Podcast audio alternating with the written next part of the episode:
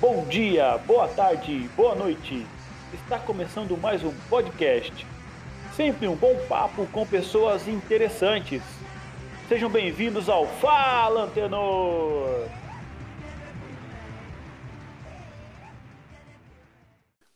Bom dia, boa tarde, boa noite. É, hoje vamos conversar com o Lucas Xavier, é isso mesmo? Xavier? Xavier, é que a galera conhece, né? Veio é. da família. Ô Lucas, se apresenta para nós, fala um pouco de você. Cara, é difícil falar da gente. É, do começo, né? Do começo. Bom, mas vamos lá, cara. Lucas Xavier, cara, do Guaçuzão, bom por bosta. Cresci ali na Vila Maria. Conhece a Vila Maria? No Guaçu? Conoco, conheço. É, cara, ali, naquela época de, sei lá, eu sou de 88, mas na época 90 fizemos muita arte naquele lugar, cara. Sim. É... Cara, é... eu sou daquela região, mas cresci em vários lugares aí do, do Iguaçu. Rodei muito, vários bairros aí. Desde a Vila Maria até o IP, cara. Olha pra você ver. Então, tem, tem, tem várias histórias por aí. É... O cara moleque, né, velho? Que, que deu certo na vida, acho, sabe? Aquele, aquela história de que realmente, quando você tem alguma coisa que você consegue planejar e fazer por onde realmente acontece se você se esforçar. Eu sou esse cara, velho, sabe? É... Cresci tendo nada, ainda não tenho muito, mas tenho mais que tinha. Então acho que é isso que é legal. É... Trabalhei aí na, na área de tecnologia desde muito sempre, desde muito cedo, cara, sabe? Instalando internet, essas paradas todas, é... atendendo cliente, trabalhando com e-commerce, gerenciando lojas online, implementando isso. Então aí foi, foi, essas histórias que aconteceram aí em Mogi Guaçu, Campinas, Ribeirão Preto, várias cidades ao redor aí. E aí depois tive a oportunidade de vir para Europa, cara, que é onde eu tô hoje.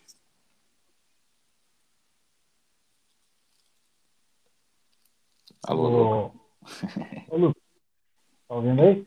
Agora estou ouvindo, cara você morava na. Você estava lá quando o cara pulou da ponte lá para fugir da polícia? Você morava, você morava lá na Vila Maria ainda, nessa época? Cara, é, eu sou de 88. Agora, quando foi essa história, eu não sei. Você nem, você nem sabe dessa história lá? Não, que eu me lembro, não. O traficante que a polícia, você foi lá na ponte da Gutierrez e ele pulou lá de cima lá.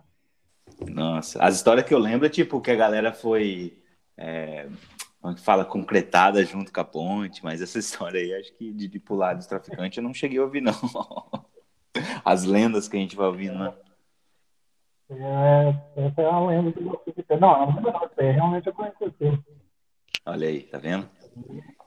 Esqueci o nome do, do, do cara que fez o pulo. A polícia cercou tudo ele lá em cima, lá na ponte. Ele se jogou lá de cima, só nadando, cara. Parou lá embaixo, lá. Caraca, mas sobreviveu ainda? Sobreviveu, cara. Ó, oh, tá vendo? Então, deu a sorte que não caiu numa pedra ali, né? Porque ali tem bastante pedra. Depende do lugar ali. Entendi. Ali é bravo, né? Você, morava onde? Você morava perto da chácara? Cara, eu morava na rua da igreja da Santa Rita. Bem na rua ali, naquela rua naquela na, na, que, que dá na frente do bar ali? Isso, exatamente. Antigo Seu Alfredo, bar do Seu Alfredo. Vila Maria? Conhece? Vila Maria. O David, conhece esse cara que era dono do bar? Cara, qual é, é o nome dele? O Mário. Mário. Chama de Mário. Não, não conheço, é acho que não. Mas assim, tinha ali para cima também tinha o, ba o Bar do Doda. Bar do Doda. Bar do Doda. A galera ia ali tomar uma, jogar um fliperama, ver umas mulheres peladas no, no, no, banheiro. Que era isso, assim. Viu? É, na, catar girino no, no corguinho da, da Vila Maria entre a Vila Paraíso, ele já fez também? Opa, muito, cara. Nossa, muito. Que, que saudade desse, dessa época, mano. Oh, era muito bom, eu, né, mano? Você falou aqui, né, que você morou em vários lugares. Você, você foi falando do IP a Vila Maria. Eu também fiz esse percurso, né? Não, você fez de Vila Maria para o IP ou do IP para Vila Paraíso, Vila Maria ali? Como é que, qual, qual foi o percurso seu de vida? O meu percurso foi assim, ó. Foi da Vila Maria para BNH. Caraca. Aí vivi ali um tempo no BNH, perto da Praça das Crianças ali. É, depois eu fui pra. Como é que chama aquele bairro ali, mano? Parque Cidade Nova? Igaçaba? Não, eu não cheguei a morar ali no, no Igaçaba, nem no Parque Cidade Nova. Fica ali. Ah, Jardim Edi, cara. Jardim Edi, meu. Jardim Edi. Que Foi é... ali. Depois da, do Pontilhão, né? Isso, exatamente. Pontilhão da, da, Isso. Aí, beleza, fiquei ali um tempo. Depois eu fui para Jardim Almira. Hum perto do supermercado Ponto Novo ali, saca? Quase um ciganinho do, do Guaçu. Cara, eu rodei, velho. E dali depois eu fui pra IP, o IP2 ali. Eu, eu, eu fiz ao contrário. Eu fui do IP2 até os 10, 11 anos. E lá eu fui para morar no Planaltim, que é do lado do Jardim Selma, Vila Maria Sim. ali. Né? Só esses dois bairros. Aí depois eu voltei pro IP. Pode Mas é boas lembranças, cara. Nossa, cara, em cada lugar que eu passei, em cada bairro que eu passei ali, cara, conheci muita gente. E... Você, lembra, lembra que tinha as tretas de, de, de, gangue? Zona muito. Norte, Zona, Zona Sul? Lembro muito, cara. Lembro muito. Já era, da, já, já, era da época que a gente ia na, no Mir, que depois subia para 9 de abril, né? Exatamente. Era essa treta aí. Às vezes tinha treta na 9 de abril com a, os bairros, né, mano? Isso. Cara, tinha muito disso mesmo. Eu era dessa época aí, cara. A gente ia para ver o pau torar lá, às vezes. É, legal. A gente falou de ser no, em off de tecnologia, né? Mas o, o Mirk foi as primeiras tecnologias que a gente teve de rede social, né? Cara, foi. Definitivamente foi, cara.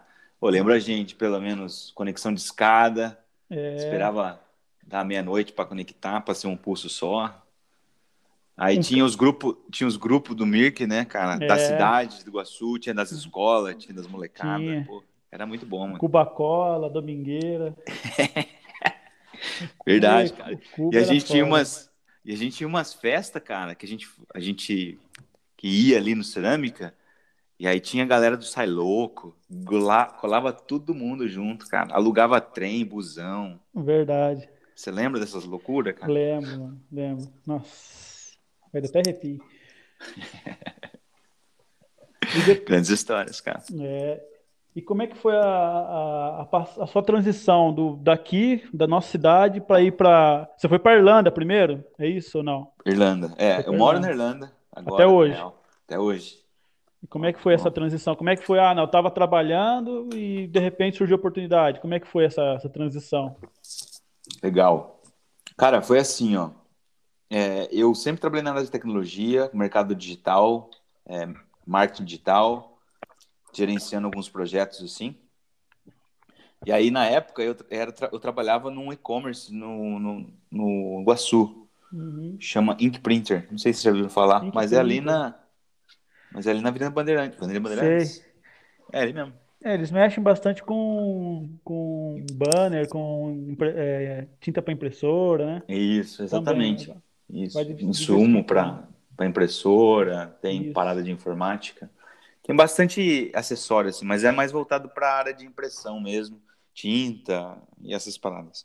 Então ali, cara, eu era gerente de e-commerce, eu que gerenciava a, lo a loja online, é, com obviamente várias outras pessoas, mas eu era um dos responsáveis ali. A gente implementou ali, migrou um sistema que eles usavam, implementamos um sistema novo, então foi, foi um trabalho bem legal. Mas como esse mercado digital é bem interessante, muito grande, cara, eu sempre estava assim, olhando vaga e vendo como é que o mercado estava. Uhum. E aí eu apliquei para umas vagas e aí uma das vagas me chamou para fazer entrevista. É, e essa loja, ela tem várias redes em outros países. E aí eu tinha que gerenciar uma parte da equipe desse, desse pessoal. Só que eu precisava falar inglês, cara.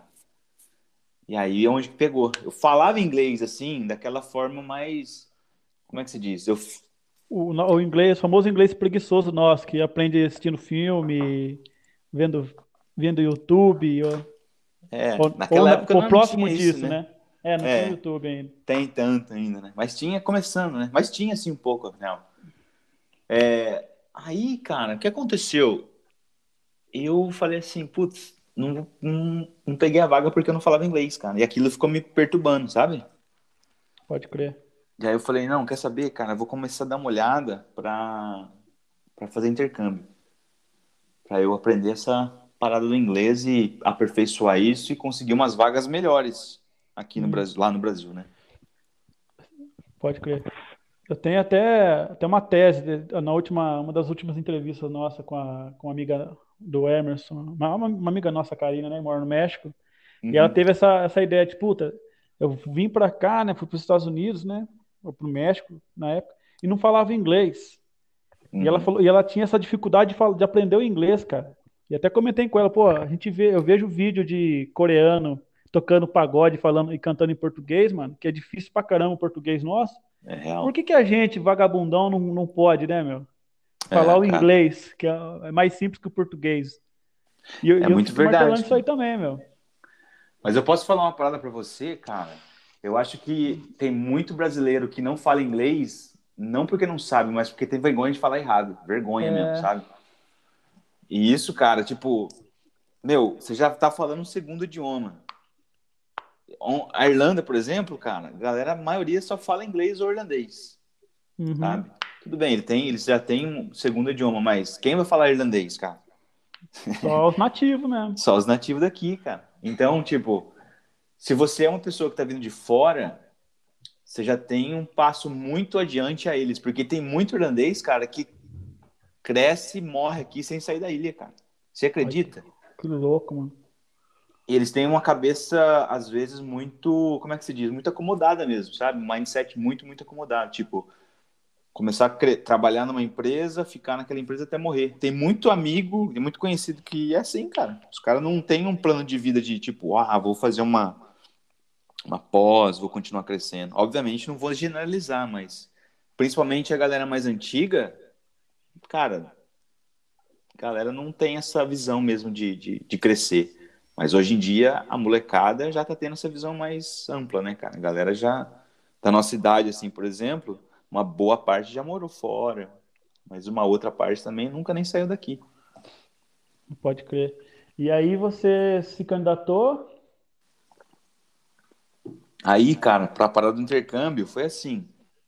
Eu fui procurando destinos, porque eu não sabia que eu ia vir para Irlanda. Eu falei, quero ver onde tem a possibilidade de eu ir estudar um tempo, se possível até trabalhar, né, meu, para conseguir fazer uma um salvar uma grana e ter uma experiência de viver real mesmo, né?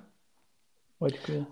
Aí comecei a dar uma procurada nos destinos, aí veio Estados Unidos, Canadá, veio Malta, veio Nova Zelândia, aí, aí veio Irlanda também. E aí, cara, a hora que você começa a colocar na ponta do lápis o valor de investimento para cada um desses destinos, a Irlanda se destaca muito, cara, porque ela tem uma possibilidade de você estudar uma longa duração, ter a possibilidade de trabalho e ainda o custo ser bem mais acessível que os outros lugares. E ainda você está na Europa para viajar perto, cara. Uhum. E na Irlanda você pode estudar e trabalhar. Pode. Com o visto de estudante você pode trabalhar, por exemplo. Você pode trabalhar. O visto estudante para longa duração, você pode trabalhar até 20 horas semanais. Então, o visto, na época que eu vim, cara, que foi em 2015, o visto naquela época era assim: você estudava seis meses e tinha seis meses de férias. Pode crer. Então, você tinha um ano para você é, ter essa possibilidade de estudar e trabalhar aqui.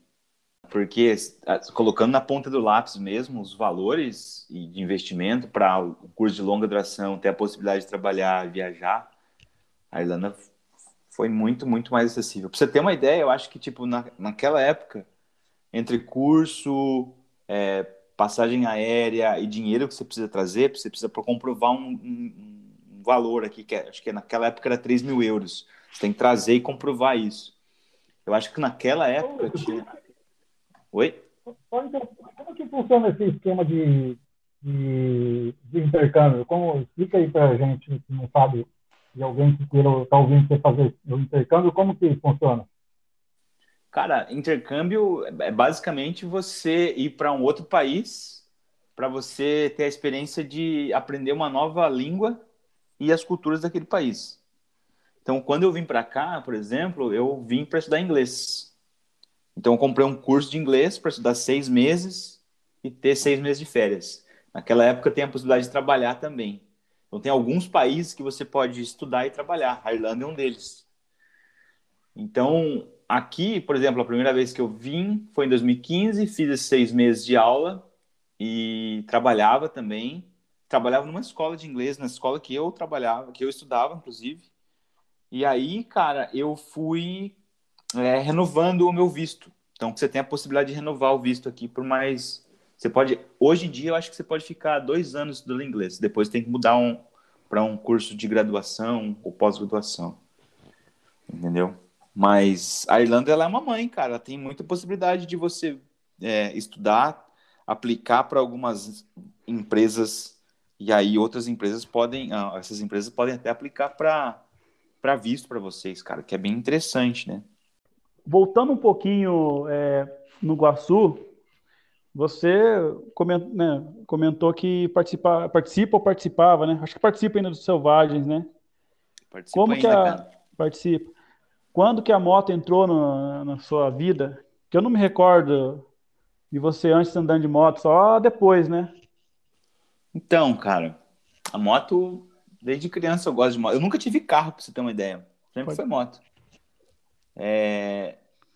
Cara, mas assim, moto grande mesmo entrou na minha vida depois que eu voltei pro Brasil, né?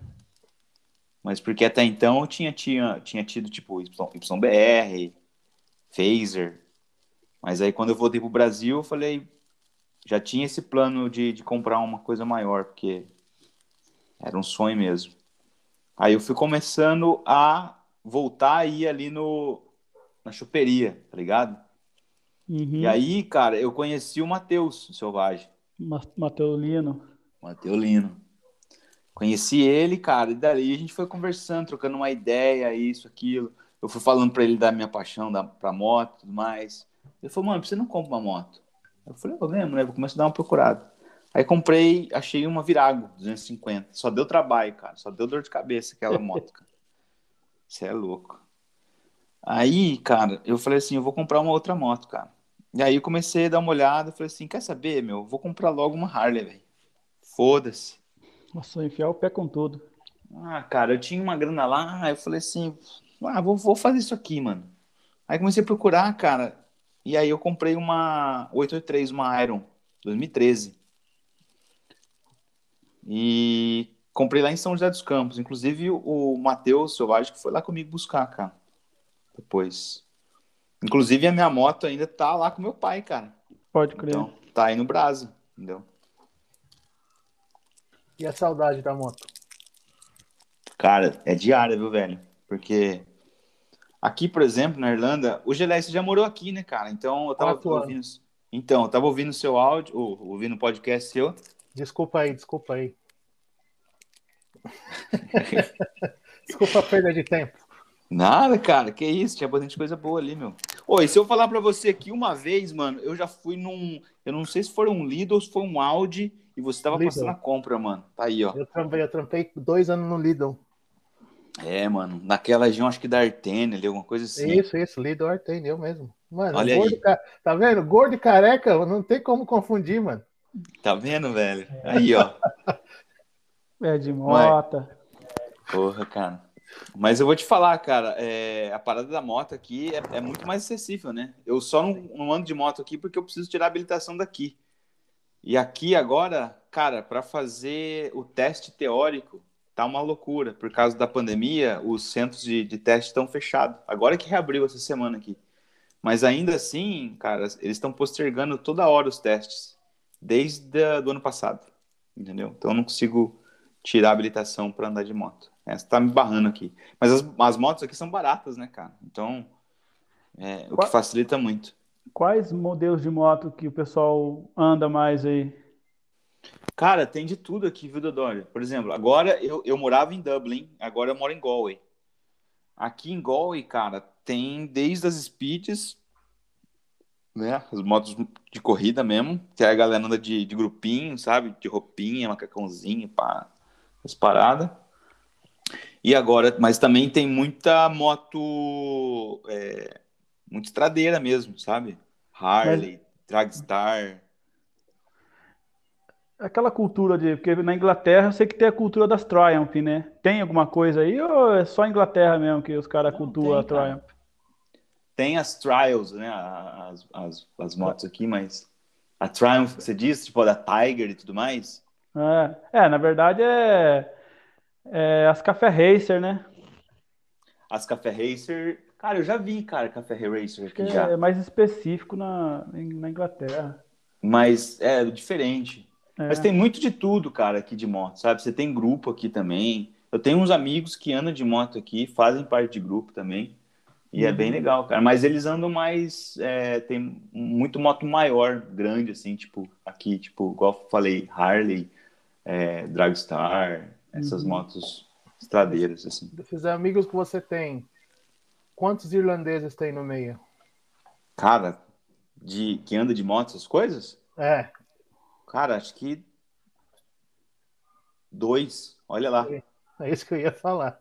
Porque quem gosta de motão é o pessoal do, de fora da Irlanda. O pessoal do é, leste cara. europeu, eslovaco, polaco.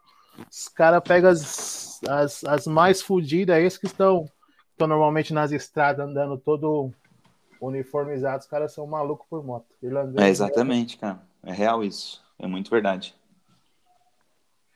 Irlandeses, eu não sei se eles têm medo, eu não sei se eles não. Por causa do, do tempo aí que chove pra caralho. Mas os é. amigos meus que tinha motão, que fazia rolê assim pelo país, longe, é, era tudo eslovaco, polaco, é o pessoal do leste europeu. É verdade mesmo, cara. Tem, tem, acho que a maioria é o pessoal do leste europeu mesmo, como você disse aí. Ou, do, ou de fora daqui, né? É, de fora da Irlanda. Só gosta de cerveja. Hum. Ah, os caras os cara levam a sério isso aqui, hein, cara. Tá louco? Meu, não sei você, mas você já, conhece, é, é, você já conheceu o Galway aqui, ou Geraia? Eu fui um dia em Galway. Tava um vento e uma garoa. Uhum. Um, foi, eu acho que uma semana antes de eu sair daí. Eu fui um dia aí. Então, cara, é, é isso aqui, é a, a maioria dos dias aqui. Chove muito, venta muito. Mas quando faz sol e sai um dias bonito, cara, é o melhor lugar do mundo, velho. E aqui tem muito pub é, local, né? Sim. E aqui a cidade é pequena, cara. Então, velho, é aqueles pub irlandesão mesmo, que você chega, a galera tá tocando instrumento, dançando pra lá e pra cá, e todo mundo se conhece, sabe? Então, é uma parada bem legal, cara. Eu tenho saudade disso aqui, cara. Eu, depois que eu vim morar em Galway, eu, não, eu, vim, eu mudei pra cá em janeiro desse ano. 2021. Eu ainda não tive a possibilidade, a oportunidade de conhecer os outros pubs aqui, porque a pandemia tá rolando ainda. Agora é que tá voltando a reabrir aqui. E o pessoal também é receptivo aí, mais do que em Dublin? O irlandês, irlandês mesmo? Cara, eu, só, eu, eu já sofri com, com xenofobia aqui uma vez, mas foi uma vez, foi em 2018, acho. 19. Isso é em Dublin? Em Galway. Ok. Em Galway. É, tava num pub conversando com os amigos, aí o cara falou assim: Você tá aqui na Irlanda, por que você tá falando em português? Falando isso pra mim em inglês. Ok. Aí eu falei: Ué, eu tô conversando com um amigo meu que fala o mesmo idioma que eu, por que eu tenho que falar o seu idioma só pra você entender? Mas era no bar? num bar, é, num pub. É. é. Aí eu falei, cara, eu não vou, vou discutir com você. Aí eu falei, fica tomando sua cerveja aí e sair do pub, cara. Foi, foi, esse, foi o, único episódio que eu sofri, assim, tipo, de chato mesmo. De, de, de ser assim, de uma pessoa tá discriminando você por onde você é, ou tá falando outro idioma. Sei lá. É foda, mano. Agora eu fui, eu fui além dessa, dessa ideia, porque aqui na, no Brasil, quando vinha algum amigo nosso que trazia um bingo, velho, e ficava falando em inglês, parecia que tava falando mal da gente. Entendeu? Não sei se já aconteceu isso com você no, no, no, no, na época que manjava inglês. Mas eu que sou chucrão, eu vejo, para mim dá a impressão que a pessoa tá falando mal de mim. Entendeu? É, cara, mas é uma parada assim mesmo, porque o Geleia pode falar com uma experiência também, é, que teve a, a possibilidade de morar fora. Mas quando você está num grupo de amigos, e aí tá, tem vários idiomas, eu, eu, no meu caso, Lucas, eu tenho, eu tenho uma parada que, tipo, eu não gosto de conversar no mesmo idioma que outros, outras pessoas, é, que, em português, por exemplo. Eu gosto de falar só inglês, porque todo mundo vai entender, para justamente é. não passar essa impressão que você comentou aí, entendeu? Pode crer. É até questão porque, de tipo, respeito. É questão de respeito também, exatamente, cara. É. E, tipo, já teve várias paradas, tipo, você tá conversando num grupo de amigo, e aí a galera conversando em português, e aí você responde em inglês, sabe? Para justamente não, não, deixar ninguém se sentindo fora daquela roda ou daquela discussão ali. Pode Porque é, é, difícil, cara, é chato, velho, é, é uma merda. É louco, mano. Sério, com os dois lados, é isso mesmo. Nunca. Eu nunca, quando alguém me conversava assim em português comigo, eu sempre tentava Respond, tentava não, respondia em inglês ou pedia desculpa quando tinha que falar em português com alguém, porque é bem nessa ideia. Mas eu acho que esse mano que te trombou no bar dele lá devia estar tá com algumas a mais na cabeça. Ah, com certeza, cara, sem dúvida. Sempre é um, é um idiota no meio de, de, de milhões que tem. É, isso é real, é verdade. Sempre vai ter um. Mas você passou alguma coisa semelhante aqui já, ou, ou, ou pior? Uh... O Lelé falou no podcast dele. Eu já troquei uns. Troquei não, tomei um prejuízo de um, de um Gypsy aí. Olha aí. Na, na noitada, mas não por, por conta de preconceito. Foi. Aqueles caras que saem na, na noite pra, pra arrumar a briga e eu fui sorteado. Uhum. Mas é, fora isso, nunca, cara, nunca. Nunca, nunca, nunca. Tipo, sempre o pessoal me, me, me tratou com muito respeito. O pessoal não, não acreditava que eu era brasileiro, não sei porquê. Ah, você é brasileiro? Você parece italiano. Ou quando eu trabalhava no Lidl, que só tinha polonês, eu pensava que você era polonês. Aí. aí. eu brincava, falava assim, ah, os poloneses não é tão bonitos assim igual eu, não. e os polacos tudo do meu lado, olhando feio pra mim. Mas, mas gosta um imã pra briga também, se, se geleia, rapaz. Não, ah, o, o, o, tipo assim, os caras não entendem sarcasmo, entendeu? Não. Os caras não entendem sarcasmo. Aqui você chama um de filho não sei o quê e é feio assim, eles, eles levam a sério. É, é muito engraçado isso. É verdade mesmo, cara. É bem assim. Tem, tem que medir as palavras às vezes, né, cara, para você fazer uma brincadeira ou outra, de fato. Eu percebo isso. Hoje, por exemplo, eu trabalho com, aqui numa empresa de tecnologia de cybersecurity aqui em Galway. A gente fala com muita gente do mundo inteiro, cara. E às vezes tem que falar um inglês mais polido, mas muitas das vezes é porcaria mesmo, cara, sabe? Do dia a dia ali que você tá conversando, mas às vezes algumas piadas, ainda pra gente que é, é, é foreigner, né, cara? É, às vezes você precisa medir um pouco as palavras porque pode não soar tão quanto seria legal. Ô, Lucas, é, no quesito é, intercâmbio, qual o custo de, dessa, dessa brincadeira aí? Uma pessoa que vai ficar seis meses aí na Irlanda? Cara. Mais, mais ou menos base, assim.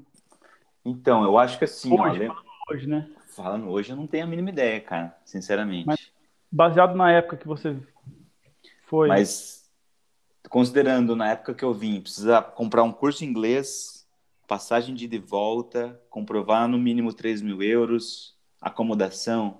Cara, eu acho que assim, uns 30, 40 pau, sabe? 40 mil reais, mais ou menos. É dinheiro, mano. É um, é um belo dinheiro. E é um dinheiro recuperável que você Porra. recupera depois, se você ficar aí É, cara. definitivamente é, cara. Muito, muito. Porque. Então vale, a... vale o custo. Vale, cara, assim, mas depende muito do seu foco mesmo, cara, porque tem gente que vem aqui para estudar e não estuda, só vai trabalhar mesmo, uhum. sabe? Pode tem muita ter. gente que faz isso. para justamente porque vem com foco diferente, cara, sabe? Ah, eu não vou, vou lá para estudar, a galera vem para trabalhar. É errado? É errado, cara. Vai contra as regras do que o, o, o intercâmbio e a proposta do, do visto te proporciona Mas na realidade não funciona assim, cara, sabe? Então, mas assim, em termos legais, você pode trabalhar 20 horas por semana quando está estudando. É, vamos colocar um salário básico aqui, eu acho que é 10 euros e pouco por hora que você ganha. Então, se você faz aí é, 20 horas por semana, cara, você já vai fazer uma 200 euros por semana no mínimo, certo? Correto. E aí, cara, você você vai fazer 2, 4, 6, 8, uns 800 euros, mais ou menos por mês. Eu acho que dá até mais, cara, dependendo do que você faz ali ou outro. Então dá para você pagar o seu aluguel, dá para você comer, dá para você fazer o seu solê ali, alguma coisa assim. Mas, cara, depende muito da pessoa, porque tem gente que, que, que não gosta de trabalhar, ou tem gente que trabalha pra caralho e faz muito mais que 20 horas e consegue salvar uma grana. Mas você definitivamente consegue é, trazer de volta teu retorno do seu investimento, cara, sem problema nenhum. Até porque os três contos que você tem que provar é seu. É, exatamente.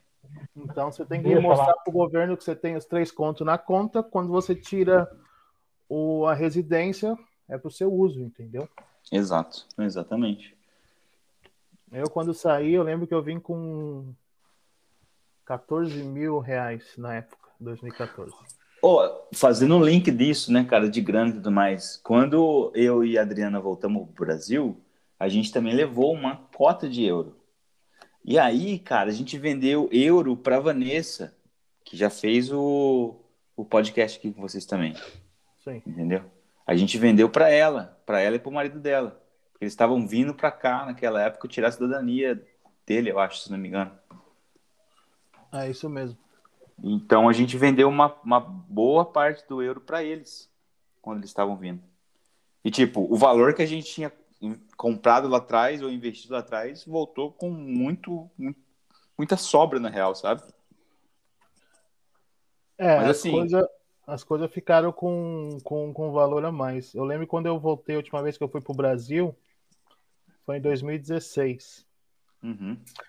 E tava bem naquela época de, do impeachment da Dilma, se vai, se não vai. Eu lembro até hoje, eu vi um dia a cotação do euro, quanto que ia gastar nas férias, né? Eu falei, ah, tipo, levar uns, tipo, uns 400 euros, dá uns dois pau e meio, tipo, dois, dois, dois pau e meio de reais, dá pra passar duas semanas de boa.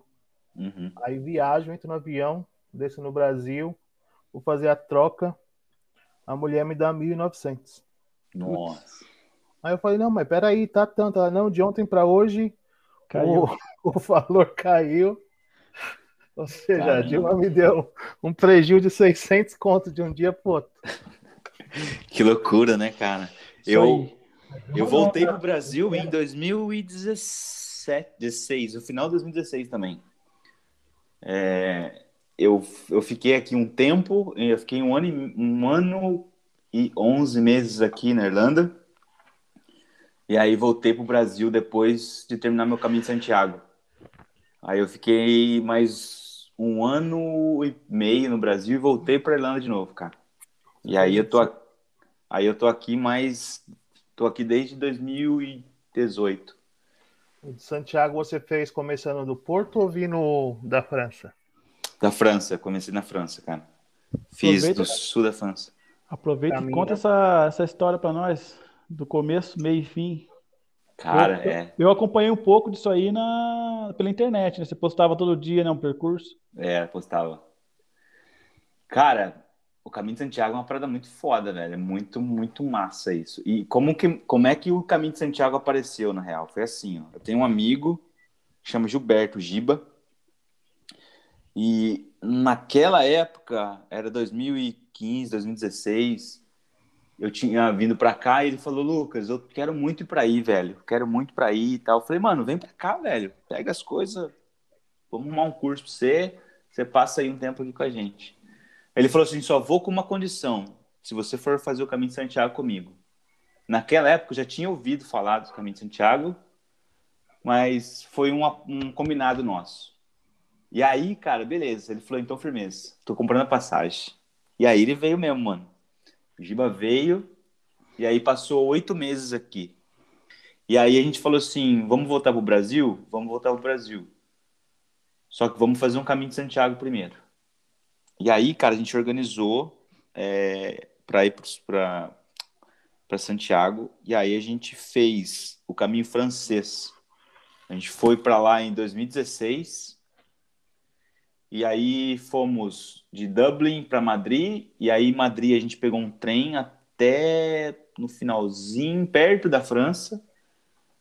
E aí a gente pegou uma van até a cidade que chama Saint-Jean-Pierre-de-Port, que é bem no sul da França, cara.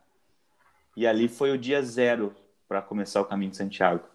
E aí nosso destino seria Santiago de Compostela, na Espanha. Então a gente fez toda a costa ali é, da Espanha. Foram 32 dias de caminhada, mais de 800 quilômetros. Nossa. E vocês é, andavam quantos quilômetros por dia, mais ou menos? Cara, a gente tinha uma média de 25, 30 quilômetros por dia, mais ou menos. Então a gente acordava. Pode falar, pode falar. Então a gente acordava, tipo, cedinho, tomava um café da manhã, é... e aí começava a caminhada, que era tipo umas 6 ou 7 horas da manhã, para até uma próxima cidade que a gente já tinha definido que a gente ia parar. Então, você tem todo uma, um suporte, cara, muito, muito legal, assim, para os peregrinos fazer o caminho de Santiago, porque você tem muitas cidades próximas, algumas, obviamente, não são tão próximas assim, então cada cidade tem... É uma cidadela, cara, tem, sei lá, se tiver mil pessoas morando em algumas, acho que é muito, sendo bem realista. E, então, você dur... tem, tem albergue para você dormir, tem Isso hotel algumas vezes, é, tem muita gente que acampa, mas no meu caso, por exemplo, no meu do Giba, a gente foi ficando em albergue ou hotel, entendeu? É, mas é muito acessível, cara. Por, por exemplo, para você passar uma noite, é, era coisa de 10 euros. Tinha albergue que você fazia doação, entendeu? Então, é, é muito acessível, cara. Vale muito a pena.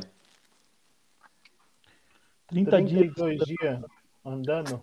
32 dias andando, cara. Esse 32 foi no dias. verãozão ou. Foi no final. Cara, foi. A gente foi no final. Foi em outubro. Fomos no dia das crianças, cara. 12 de outubro de 2016. Foi esse é. o dia que a gente partiu para lá. Pegaram bastante chuva, então. Cara, a gente pegou todas as seasons possíveis, Geleia. Cara, foi, foi, foi virado, porque quando a gente chegou lá, cara, tinha, tava muito seco já, né? Então, tinha muito sol às vezes, tinha muita chuva, tinha muito vento, e a gente pegou até neve, cara, no Sebreiro. Isso é doido. Pegamos neve no, assim, tipo, na altura do joelho, assim, pra você ter uma ideia. Mas. Lucas, teve algum dia que você falou, puta, não dá mais, não quero quer, quer parar ou não? Você foi, engatou a, a, terceira, a quarta, a quinta e foi embora. Cara, muitas vezes eu pensei em parar, na real. Sério. Porque tem um momento, cara, que você não consegue mais andar. Teve o pior dia de todos, foi um dia que a gente andou 47 quilômetros, cara. Caraca. 47. E, tipo, eu não conseguia mais dar um passo, cara. Não, não dava mais. E quanto mais você anda, por exemplo, eu tive, cara, os meus tornozelos inchava para um cacete, cara, sabe? Joelho inchava, tornozelo inchava, bolha no pé, sabe? Mas assim, você vai aprendendo, cara, como é que você pode evitar esse tipo de coisa também, sabe? É... Por que, que tem muita bolha no pé? Porque no meu caso eu transpirava muito, cara. Então eu tava sempre é, transpirando. Então eu tentava trocar a minha meia a quantidade máxima possível. Então, tipo, você levava três, quatro pares de meia. A hora que eu sentia que ia estar tá molhado meu pé, ia lá e trocava a meia, sabe? É... Mas é difícil, cara. Teve dias que eu falei assim, eu não vou conseguir mais, não vai dar para fazer mais. Eu e o Giba se ajudando, fazendo massagem ali no joelho do outro, furando bolha, deixando linha dentro da bolha para secar, drenar a água da, da bolha, sabe? Caraca, mano. Cara, mas é muito massa. Eu ia fazer de novo o caminho de Santiago, agora o português, uh, ano passado, mas por causa da pandemia não, não rolou. Mas o plano é fazer, fazer o, o, caminho português agora. Encontra muitas pessoas pelo caminho também? Cara, então, demais. E, tipo, nacionalidade diferente ou. Tem muita é mais... nacionalidade. Tem, cara. Eu conheci, eu conheci gente do mundo todo, cara. A gente fez um grupo de amigos que tinha médico, que tinha advogado, que tinha várias nacionalidades, desde mexicano, americano, japonês, cara, espanhol, francês, italiano. Tinha, cara, tem gente de todo mundo. E você conhece gente de todo mundo, de várias idades. Tinha família, cara, fazendo peregrinação. Você imagina assim, ó, pai, mãe, filho, filha, carrinho de bebê, saca? Caramba. Fazendo isso. Obeso fazendo caminho de Santiago.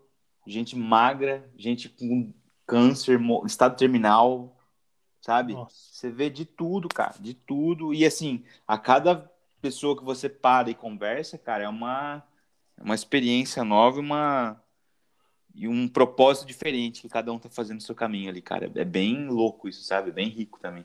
Uma pergunta de leigo aqui. As pessoas, uh, pode ser no seu caso, no caso das pessoas que você encontrou no caminho, elas fazem de fato por motivo de fé ou você também encontrou pessoas que não têm uma religião ou de religiões diferentes que fizeram só mais para um teste pessoal ou como algo turístico?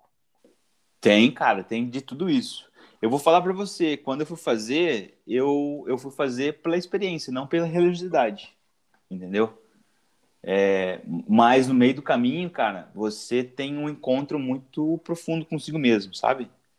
Porque tem uma analogia que eu faço que é assim, cara. Durante o meu caminho em Santiago, eu tive a experiência de me conhecer em várias áreas da minha vida. Porque você tá caminhando, cara, ali, por mais que você tá, tá andando com várias outras pessoas, cada um tá fazendo a sua própria caminhada, entendeu? É, então você mergulha muito dentro de si mesmo, cara. E aí, cara, a analogia que eu faço é que eu tive a ideia de que a gente é como se fosse uma, um criado mudo, assim, sabe? Várias gavetas e cada gaveta durante o caminho que você tá ali passando pelas, pelos momentos difíceis, momentos de alegria e tudo mais, você tá abrindo uma gaveta dessa. E uma cada gaveta dessa é uma área da sua vida, cara. Então, às vezes você abre a gaveta, você pode estar tá muito contente com o que você vê ali.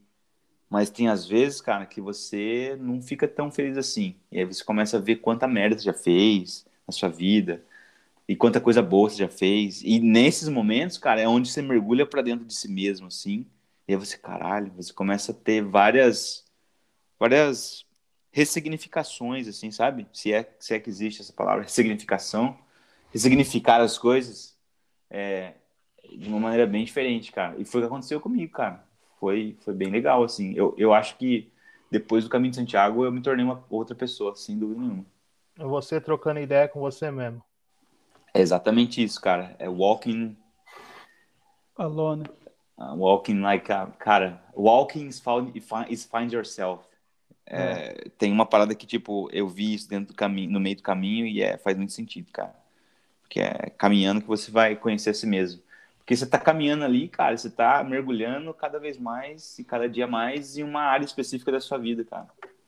E, e, e em momentos específicos, porque tem essa parada da religiosidade por trás, tem alguns pontos do caminho de Santiago, cara, parece baboseira ou não, creia ou não, mas você sente uma energia diferente, cara, sabe? Em alguns lugares do caminho de Santiago. Por exemplo, tem uma parte lá que é a Cruz de Ferro, que é onde é uma, é uma, uma, é uma cruz numa madeira, um, um, um, tronco de madeira, é um tronco bem longo, e no final, no topo dessa, desse tronco, tem uma cruz de ferro. E ali, cara, nesse ponto, é onde o pessoal leva algumas pedrinhas, algumas fotos, algumas peças de roupa, essas coisas que a galera deixa ali, sabe? Hum. como se fosse, por exemplo, uh, para pagar uma, uma dívida ou para agradecer alguma coisa ali, sabe? Uma... E ali, cara, eles formam de tanto a galera levar pedra, aquilo se formou uma, tipo uma montanha assim, sabe? E a, quando você chega naquele lugar, cara, a energia que você sente ali é muito louca, cara. É, é bizarro. Tipo, eu cheguei lá nesse lugar, comecei a chorar, cara, de uma maneira porque é muito emocionante esse lugar. Tem muita história ali, sabe? A gente conheceu várias pessoas, e uma das pessoas que a gente estava conhecendo estava em estado terminal, mano. O cara falou assim: Eu vou morrer, velho. Sabe? E tipo, vou ter que aproveitar isso aqui. É muito, é muito bizarro, cara. As, as coisas, as histórias, as experiências que você tem dentro do, é, da jornada do caminho de Santiago ali, cara, é uma coisa que, se não te mudar, amigo, eu não sei em que planeta que você vive, amigo. Essa é a verdade. Acho que é mesmo uma troca de experiência que você tem com pessoas que você não conhece. Que você falou. Às vezes algum tem um motivo, outros tem outro motivo e ainda junta essa conversa que você tem com você mesmo de autoconhecimento e você acaba se avaliando e meio que se comparando com o que as outras pessoas estão passando é independente da, da questão religiosa eu também acho que a, a parte isso tem que mudar a pessoa de alguma forma. Tem, cara. É, é, é, cara, é, assim, de falar eu já fico emocionado, de verdade, porque é uma, uma experiência que, que te traz muita bagagem de vida de várias pessoas, de várias culturas, de várias idades, sabe? De vários valores diferentes que você tem, cara. E aí você fala assim, nossa, como o ser humano ele é ingrato muitas das vezes, né, meu? Tem tudo e ainda reclama de muita coisa, não tá satisfeito com nada. O bagulho é louco, cara. Egoísta, né? Eu Porra, pra, pra caralho. Só pra colocar um parênteses aqui, eu acho que foi o primeiro segundo. Primeira semana que eu tava no Porto, eu tô descendo perto da casa onde eu morava e eu vejo duas meninas, tipo, olhando no mapa, meio que perdida, né? Aí eu fui conversar, elas, ah, a gente é da Alemanha. Uhum. Pra onde vocês querem ir? Pô, conversando em inglês. E elas, uh, Tiago, Tiago. Eu, tipo, Tiago? Uh, Santiago, Camino, Camino. Uhum. Aí eu falei, não é possível que elas estão querendo fazer o caminho de Santiago. Aí eu falei, deixa eu olhar no mapa. Aí eu olhei e tava caralhada de dia. Aí eu sem chucrão, burro, sem saber de nada, falei, ó, acho que é melhor vocês pegar o ônibus, a rodoviária é ali embaixo. se é. for andar, vai dar uns 20 dias. Aí elas ficaram sem entender assim. Depois que eu fui ver que aqui no Porto também tem o caminho para Santiago de Compostela. Exato. É. O Porto aí ele é um dos, um dos é, uma das jornadas. É o caminho português começa aí, né? É, começa tem, em tem, Porto tem e algumas, sobe. Algumas ruas tem tem o sinal de o caminho de Santiago. Uhum. A famosa seta amarela. É. E, uma curiosidade, a distância do, de partir da França ou partir de Porto é, é diferente? Tem muita diferença a distância? Tem, tem várias diferenças. Por exemplo, o caminho francês é o mais longo. Hum. É, o, de, o de português, se eu não me engano, ele dá 300, 350 quilômetros. É a metade. Isso. Então, dá uma média de 10 a 15 dias, depende do seu ritmo né, de caminhada. É, depois tem, cara, tem vários outros caminhos, cara. Tem várias outras. Por exemplo, a gente encontrou gente no caminho que estava vindo da Itália, por exemplo. É, de, de bike, tinha outra galera que estava caminhando mesmo. Porque o caminho de Santiago, você tem três modalidades para fazer. Ou é caminhada, ou é de bike, ou é cavalo. A cavalo, né? Caraca. Né? Tem essas três possibilidades. A gente fez a, a peregrinação caminhando e, cara, é, cada cidade ali que você vai parando é uma, uma experiência nova de conhecer não só a cidade, a cultura espanhola, comida é, e outras pessoas, né, cara? E pagando muito barato, velho. Isso que é incrível. Sabe quanto que eu paguei no caminho todo de Santiago? Foram uma média de 900 euros, cara, para passar tudo isso, 32 dias. E ainda, depois que eu cheguei em Santiago de Compostela, eu fui. A gente pegou um carro, alugou e fomos para Portugal. É, eu fui fui para Guimarães fui para Gondar ali. Depois fui para Porto, Braga e tudo mais. Mas eu fui para Porto, é, para Portugal, para pegar umas documentações da minha família, cara. Que a minha família, por parte de mãe, é portuguesa. Então, cara, é, foi, foi uma experiência muito rica, velho. Você é louco. E questão de alimentação. Para cada lugar ou cada cidade era um padrão de alimentação ou vocês comiam o que tinha? Cara, assim, tem os menus deles, é, tem muita quesadilha, que é tipo uns omeletão com batata, sabe? É, tem muito vinho pra caralho. Isso, cara, hum. qualquer lugar que você vai ali é vinho para um caralho, velho. E muito, muito barato. Você fala em, Portu em Portugal ou no trajeto que você. No, no, no, trajeto mesmo, durante ah, o caminho de Santiago. Muito vinho. Muito, cara. Tem uma, uma, tem uma parte do caminho de Santiago, por exemplo, que tem uma fonte de vinho que é à vontade. Você pode beber vinho à vontade ali, cara. Sabe? Jesus. É uma galera para ali, velho, enche caneca, coloca as garrafas ali, leva vários litros de vinho ali pra, pra, pra ir tomando durante o caminho também. Você vê como a bebida é de Deus, tá vendo? é, é sagrada, né? Ou, oh, mas você quer ver o que é mais de Deus ainda?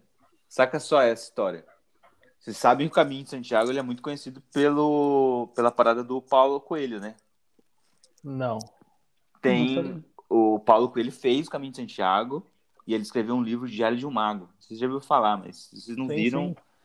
vão fazer isso, porque é muito louco. E tem um lugar lá, cara, é, que é bem perto da acomodação que, eu, se não me engano, é do Paulo Coelho.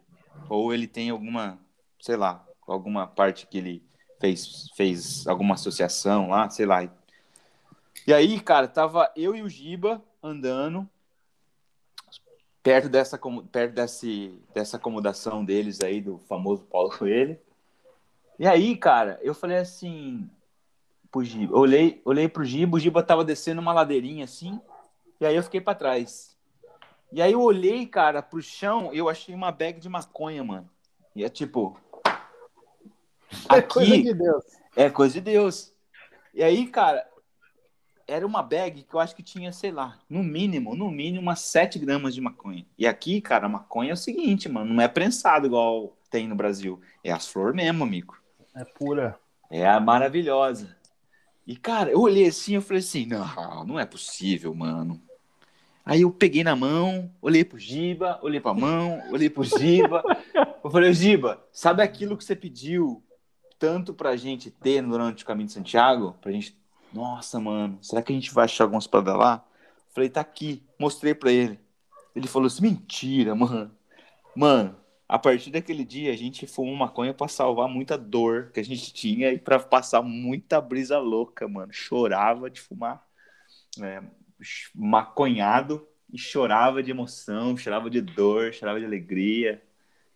Cara, se isso aí não for de Deus, amigo, eu não sei o que, que é, cara. É um milagre, é um milagre. Foi, foi o presente, cara, do Senhor. É o milagre da mirra, né? É, o, o, milagre do maná caindo do céu para Moisés. Eu a erva. Cara, mas que coisa boa, velho. Isso é uma parada que valeu Só muito. Um, um parênteses aqui que eu não sei se vocês sabem, esse Santiago, ele é foi de fato irmão de Jesus Cristo foi enterrado ali em Compostela. Inclusive, você tem a possibilidade de ir lá e ver a urna dele, colocar sim, sim, a mão sim. nas costas dele, é, não, as costas dele da, da, da imagem dele, né? Mas a urna é muito próximo, assim, que você consegue ver e tudo mais. Cara, é muito irmão, massa. Irmão de Jesus Cristo mesmo. Olha aí, cara, interessante. Eu não sabia disso aí, não. Não, mas é. Né? É o... Dizem que a Maria só teve um filho, né? Mas não, ela teve Jesus, que foi o primogênito, mas teve outros filhos, dentre deles Tiago. Caraca, interessante. Caraca. Tá vendo? Olha, esse podcast, é... esse podcast educa as pessoas, cara. Tá Verdade. Tá ou vira cristão ou vira maconheiro. É, cara, real. Qual que você prefere? Faça Dois. sua escolha. Eu prefiro a cerveja. uh, E depois você terminou esse, eh, esse caminho de Santiago, não fez, não fez mais nenhum, só o que você tinha programado para fazer agora 2019. É, eu só fiz esse, eu não tive a possibilidade de fazer o português por causa da pandemia, mas o Giba ele fez outro, ele fez português, ele fez, ele fez, chegou a fazer. Fez ele e a mulher dele. É engraçado que quem faz nunca faz só uma vez, porque tem um, um amigo que trabalhou comigo aqui em Portugal, ele é americano, ele fez umas duas vezes e ele fez o da França, ele fez um vindo da, da Espanha também. E ele estava procurando de fazer outro. Agora escuta é. essa. Tem um, a gente conheceu um cara que estava fazendo pela décima vez ou nona vez o caminho de Santiago. Nossa. Louco, né? E a gente conheceu um casal também, cara, de senhores, assim, tipo, na casa dos seus 70 e lá vai pedrada, fazendo caminho pela quarta vez juntos também. Olha que louco. É muito louco, cara. Você conhece gente de todas as faixas etárias, idade, é, peso, cor, cultura. O bagulho é louco, cara. Cara, o dia que eu vi um obeso, obeso, mano, peso assim, ó, cara gordão mesmo, não conseguia quase nem andar, mano, fazendo o caminho de Santiago. Eu falei, cara, esse cara aí tem meu respeito, amigo. Olha, eu como obeso e gordo, eu respeito ele, porque eu duas horas depois já falo, não, vou pegar a carona aqui. É, cara. Que hora que passa, fé, A minha fé não é tão grande assim, não. Pegar porque... um Uber. Porque assim, cara, você pode fazer o caminho de Santiago é, caminhando ali normal, mas é, levando a sua própria mochila. Ou você pode fazer o seguinte: você pode, cada cidade, você pode ir mandando sua mochila para a próxima cidade que você quer. Você pode fazer isso também, entendeu? Então, tem várias, vários suportes que você pode ter. Você pode pegar carona, você pode pegar, pode pedir ajuda em alguns trechos. Você, você é muito bem amparado sobre o trecho inteiro, sabe? Mas tem Sim. alguns que são mais difíceis mesmo por acesso, né? Porque é montanha, é, é mais masta fechada, alguma coisa assim. Mas... Manda mais da pessoa do que da, da logística, né? Com certeza. Ô, Lucas, e fora esse rolê, qual outro rolê mais você fez aí na Irlanda ou no, na, na, na zona do euro?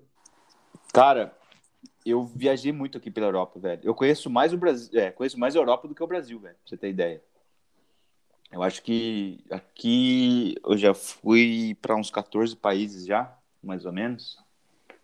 E cara, um dos mais legais assim depois desse do Caminho de Santiago foi um rolê que a gente foi fazer em Amsterdã.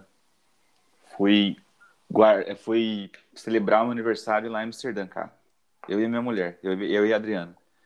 A gente passou, acho que uns quatro, cinco dias ali. E aí, sabe o que ela fez? Ela alugou uma Harley pra gente lá. E aí, cara, a gente pegou essa Harlona, amigo. E a gente passou um dia foda ali, amigo. Já rodando tudo ali, Zancestian, não sei como é que fala, mas é aquela. É, aqueles moinhos enormes lá em Netherlands, sabe? Cara, Sim. ali, cara, é uma região muito, muito foda. A gente andou muito ali de moto. É, depois disso, cara, a gente. Acho que um outro rolê massa que eu fiz foi para Paris. Paris é legal também. Fui conhecer ali. Fui, fui encontrar minha mãe, cara, em Paris. Ela foi viajar, passar umas férias ali. E aí eu fui encontrar ela lá. Mas é nesse rolê de moto, você tá falando? Ou não? Já é em outro rolê? Não, aí já é outro rolê. E no caso, no rolê de moto, transitar com um veículo de um país para outro país é muito burocrático? E ficar Nada. pagando taxa? Cara, por exemplo, quando a gente foi, quando eu terminei o caminho de Santiago, a gente alugou um carro em Santiago e fomos para Porto. Cara, não tem taxa nenhuma, assim, que você vai pagar. Você, você paga, quando você aluga um carro aqui, você paga determinando, acho que a quilometragem ou dias, alguma coisa assim. É Mas isso, isso não tem, a, não tem a, o problema de você estar, tá, como é que se diz? Transitando de um país para outro, entendeu? Como se fosse um licenciamento do país para poder rodar no país, né? Não. A única que você tem aqui, você tem as paradas dos pedágios, né, cara? Que é normal. Aí você paga o pedágio normal aqui. Uhum. Mas em yeah. questão de burocracia, nenhuma. Em questão uhum. da habilitação também, né? Porque quando eu fui, a gente dirigiu, alugou os carros ou a moto lá, por aí, é, eu tenho só habilitação brasileira ainda, né? E, e, e aceitaram? Normal, tranquilo. Pô, que legal. Então vai de boa, cara. E, é, você falou tem... de rolê da Pode falar, desculpa. É que não tem fronteira, tem. tem... Tipo, você, você andando de carro é igual você andar no Brasil de um estado para outro. Não, uhum. não, tem. Ninguém te para, nem nada. É... Não é igual Foz do Iguaçu e Paraguai.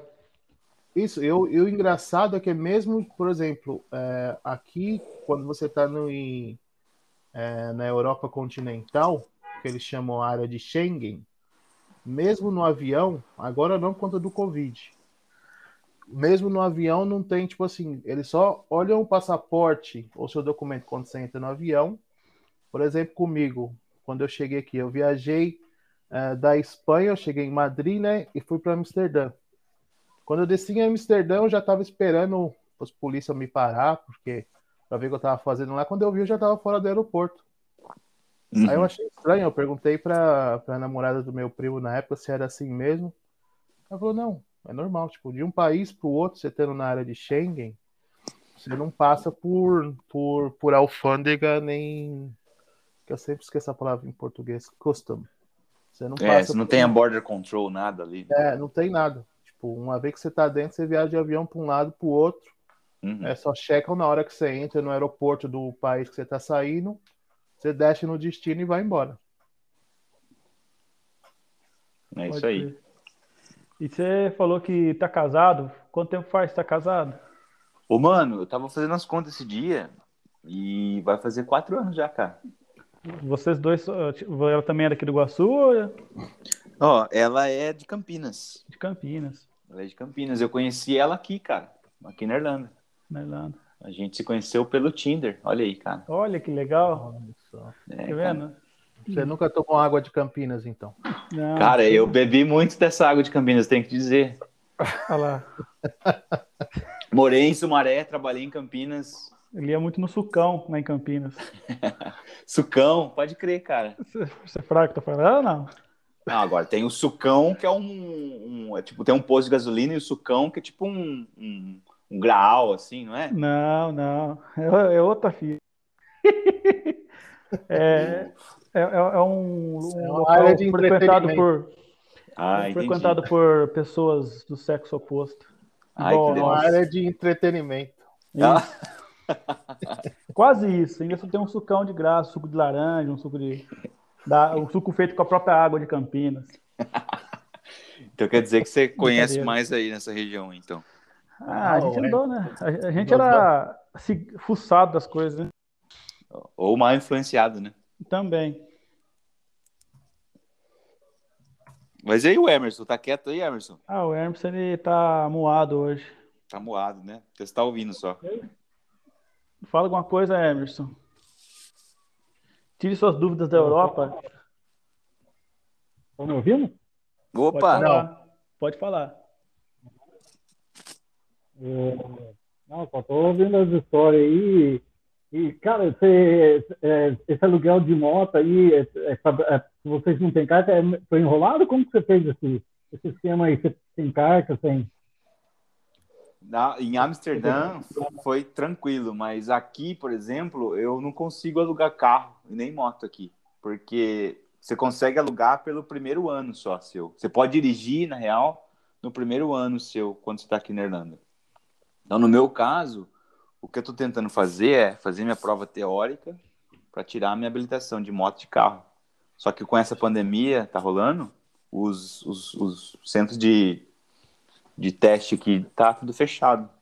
E agora que reabriu, na verdade. Então eles estão. Tem muita gente que agendou e tá só reagendando, cara, esses, esses exames aí. Então. Dodório, um ponto de corte aí que eu vou fazer uma pergunta aqui meio fora. Ah, ô Lucas, se você tem a, a carta brasileira, por que, que você não tira a carta portuguesa aqui? Então, mas é que eu não tenho, eu não tenho cidadania portuguesa. Eu não, eu não sou, eu só sou brasileiro. Eu, a minha esposa que tem a cidadania, ela é italiana, entendeu? Então, tá. ela tem a possibilidade de aplicar para fazer aí através de Portugal, converter a dela do Brasil para aí.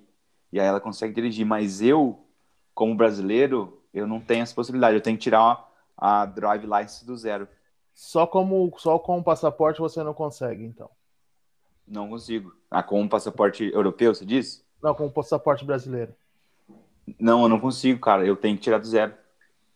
Tá, eu vou, eu vou ver aqui porque uma menina que fez, eu não tenho certeza se ela tinha um passaporte uh, só brasileiro ou se ela tinha o cartão uh, cidadão português. É, se for assim, dá para fazer. Inclusive sendo italiano, por exemplo. A gente tem amigos não. aqui que já fez isso sem problema nenhum, convertendo a, a do Brasil para português, para daí de Portugal.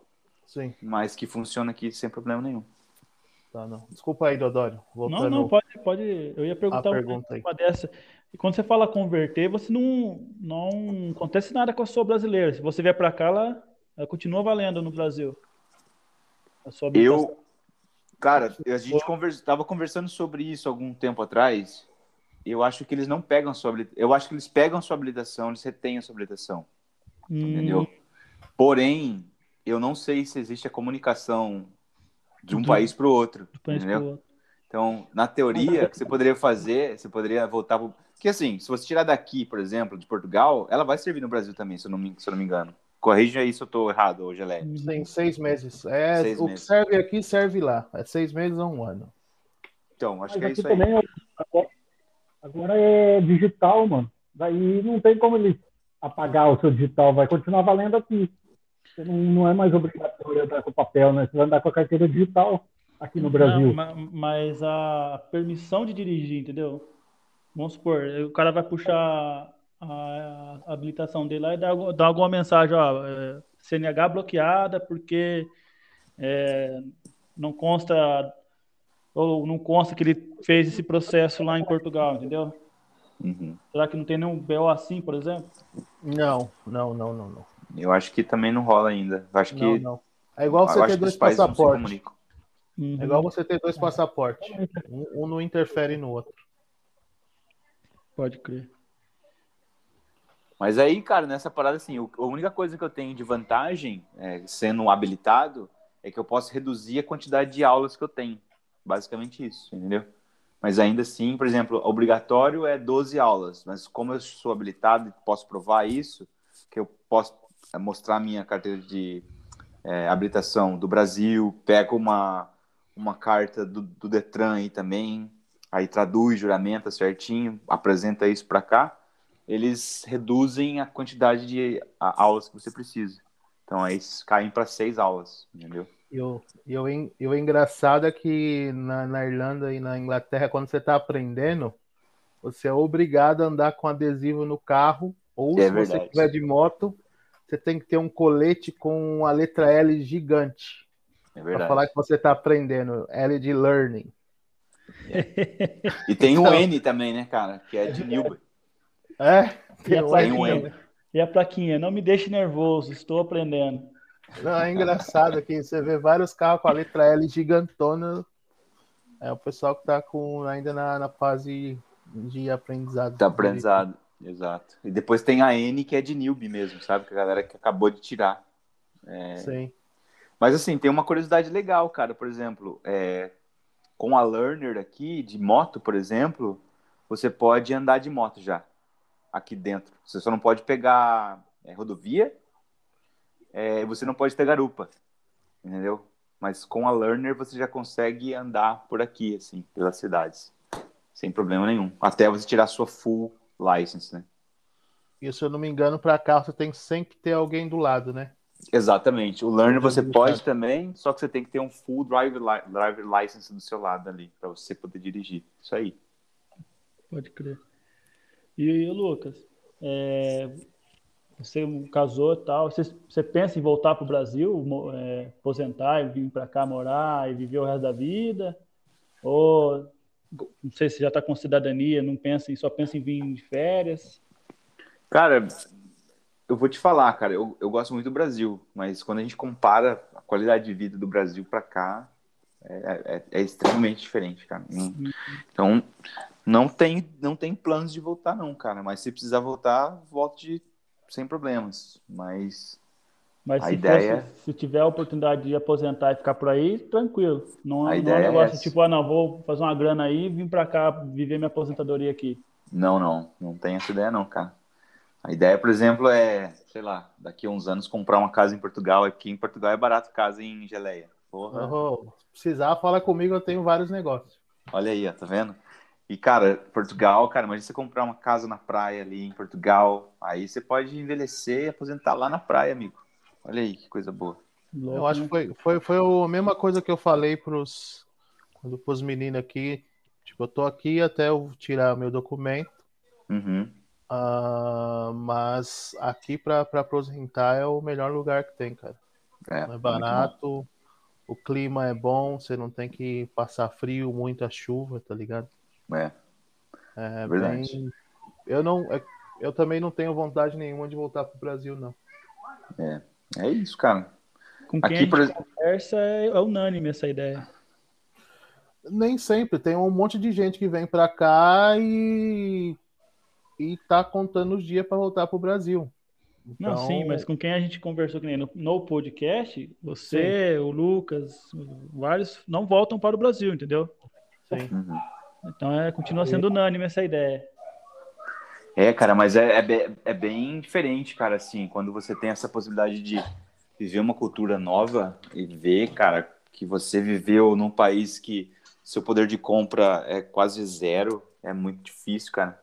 Aqui, cara, você ganha. Você tem uma, uma, uma, qualidade de vida mais. Como é que se diz? Todo mundo consegue ter uma qualidade de vida boa, até que é pouco. É, digna. Até que, assim, vamos falar. A gente tem. Eu não gosto desse termo, mas é, é o que a galera usa aqui, né? Tipo. É, como que fala? Até perdi aqui.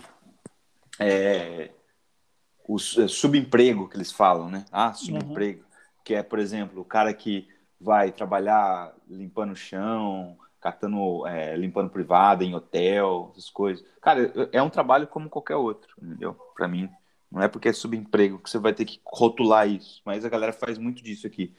O cara que tem esse trabalho, é, o cara ganha um salário digno aqui, cara. E o poder de compra dele é, é igual a uma pessoa que trabalha no escritório de gravata e terninho, saca? Muitas das vezes.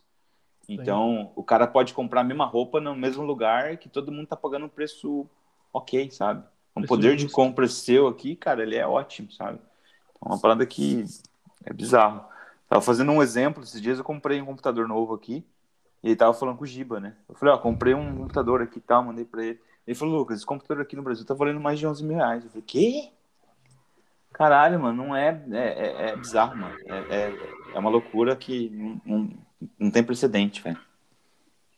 Isso, né? isso, isso é fato. É, quando, pelo menos quando eu morava lá, é como você ganha por hora. Quando você quer comprar um celular novo, tipo, você não vai comprar um. Vamos lá, você vai comprar um iPhone 10 que deve estar uns 400 euros. Deve estar, será que é isso? Não sei, eu não faço ideia. Só, só um exemplo. Uhum. Para comprar um celular que é 400 euros, que é tipo assim, é um top de linha. Odeio essa palavra top, mas. é um topper. Topperson. É. é. você, pensa 400 euros, você ganha 10 euros a hora, você vai pensar, beleza, tem que trabalhar 40 horas. Tá ligado? Ou seja, é uma semana de trabalho, você comprou o celular. Uhum. É isso aí. Então a minha. Eu trabalhei de cleaner muito tempo aí também, também trabalhei no Lidl, e a minha é, supervisora, a gente limpava o chão do Tesco. Todo uhum. ano ela saía de cruzeiro 20 dias, viajava o mundo inteiro, e ela trabalhava, tipo assim, fazendo limpeza de mercado, fazia limpeza de casa, e, tipo assim, as férias dela, tipo, ela viajou metade do mundo de cruzeiro. Hum, é isso, cara. Pagando é. à vista. Porque, diferente do Brasil, aqui não tem se dividir em 20 vezes, não sei o quê. É real. Ou você paga, tipo, se o bagulho é um barão, você vai ter que dar um barão. É, é, é verdade, cara. Mas isso aqui é muito bom também, porque isso tem, não tem inadimplência, né, cara? É. E não fica uma dívida eterna também. É, não. cara. E assim, o que é legal aqui também, cara. Oh, desculpa te cortar aí, Geleia. Não, não, vai, vai, vai. Continua. Vamos lá. O lance do, do, do, poder aquisitivo, por exemplo, que a gente está tá vendo aqui para comprar casa aqui agora, né? Cara, o financiamento aqui, cara, ele é muito tranquilo. O valor que você pode aplicar é um valor muito bacana. Depende, obviamente, das casas que você vai comprar, é, localidade e tudo mais. Mas é muito fácil, cara. E os juros que você paga aqui, cara, é quase nada, entendeu? Louco. É muito louco, cara. Aqui, por exemplo, um mortgage, que é o financiamento, você vai pagar muito menos que um aluguel. Aqui entendeu? em Portugal é a mesma coisa. Então, cara, é uma parada muito louca, velho. Cara, a gente tava conversando esse final de semana sobre as casas em Portugal. Cara, casa de 50, 70 mil aí, euros que você compra aí, é um palácio. Aí. Olha, 120 mil euros você tem que dar. Eu falo de por aqui, você consegue comprar uma casa lá no Algarve que é que é tipo assim lugar de, de turismo de, da uhum. Europa. Com 120 mil euros você tem que dar 10% de entrada. Uhum. Você vai financiar, você vai pagar, acho que por mês, 200 euros de, de mortgage, de, de Olha isso, cara. É muito barato, cara. E você consegue alugar fácil, tipo assim, 120 é um apartamento com três quartos, dois banheiros, cozinha grande, varanda. Uhum. Tá ligado? Você consegue alugar fácil por 600, 700 euros. Ó. É, cara. É, é, vale muito a pena. Vale. Vale aposentar, então. Porra, cara, vale, vale demais. E o que, que você espera daqui para frente no futuro próximo nosso aí? Cara, assim, Primeiro que acabe essa pandemia logo, né, meu? Porque, pelo amor de Deus. Já tô trabalhando de casa, já vai fazer o segundo ano. Quero voltar pro office, cara. Preciso ver gente. É, cara, eu espero muito que a gente tenha essa cura dessa parada aí logo. Que a gente tenha a possibilidade de se encontrar, fazer o que a gente precisa fazer. É... Fazer, fazer rolê de tiozão. Ô, cara, fazer rolê de tiozão agora sim, é com criança, tem hora para voltar. Né?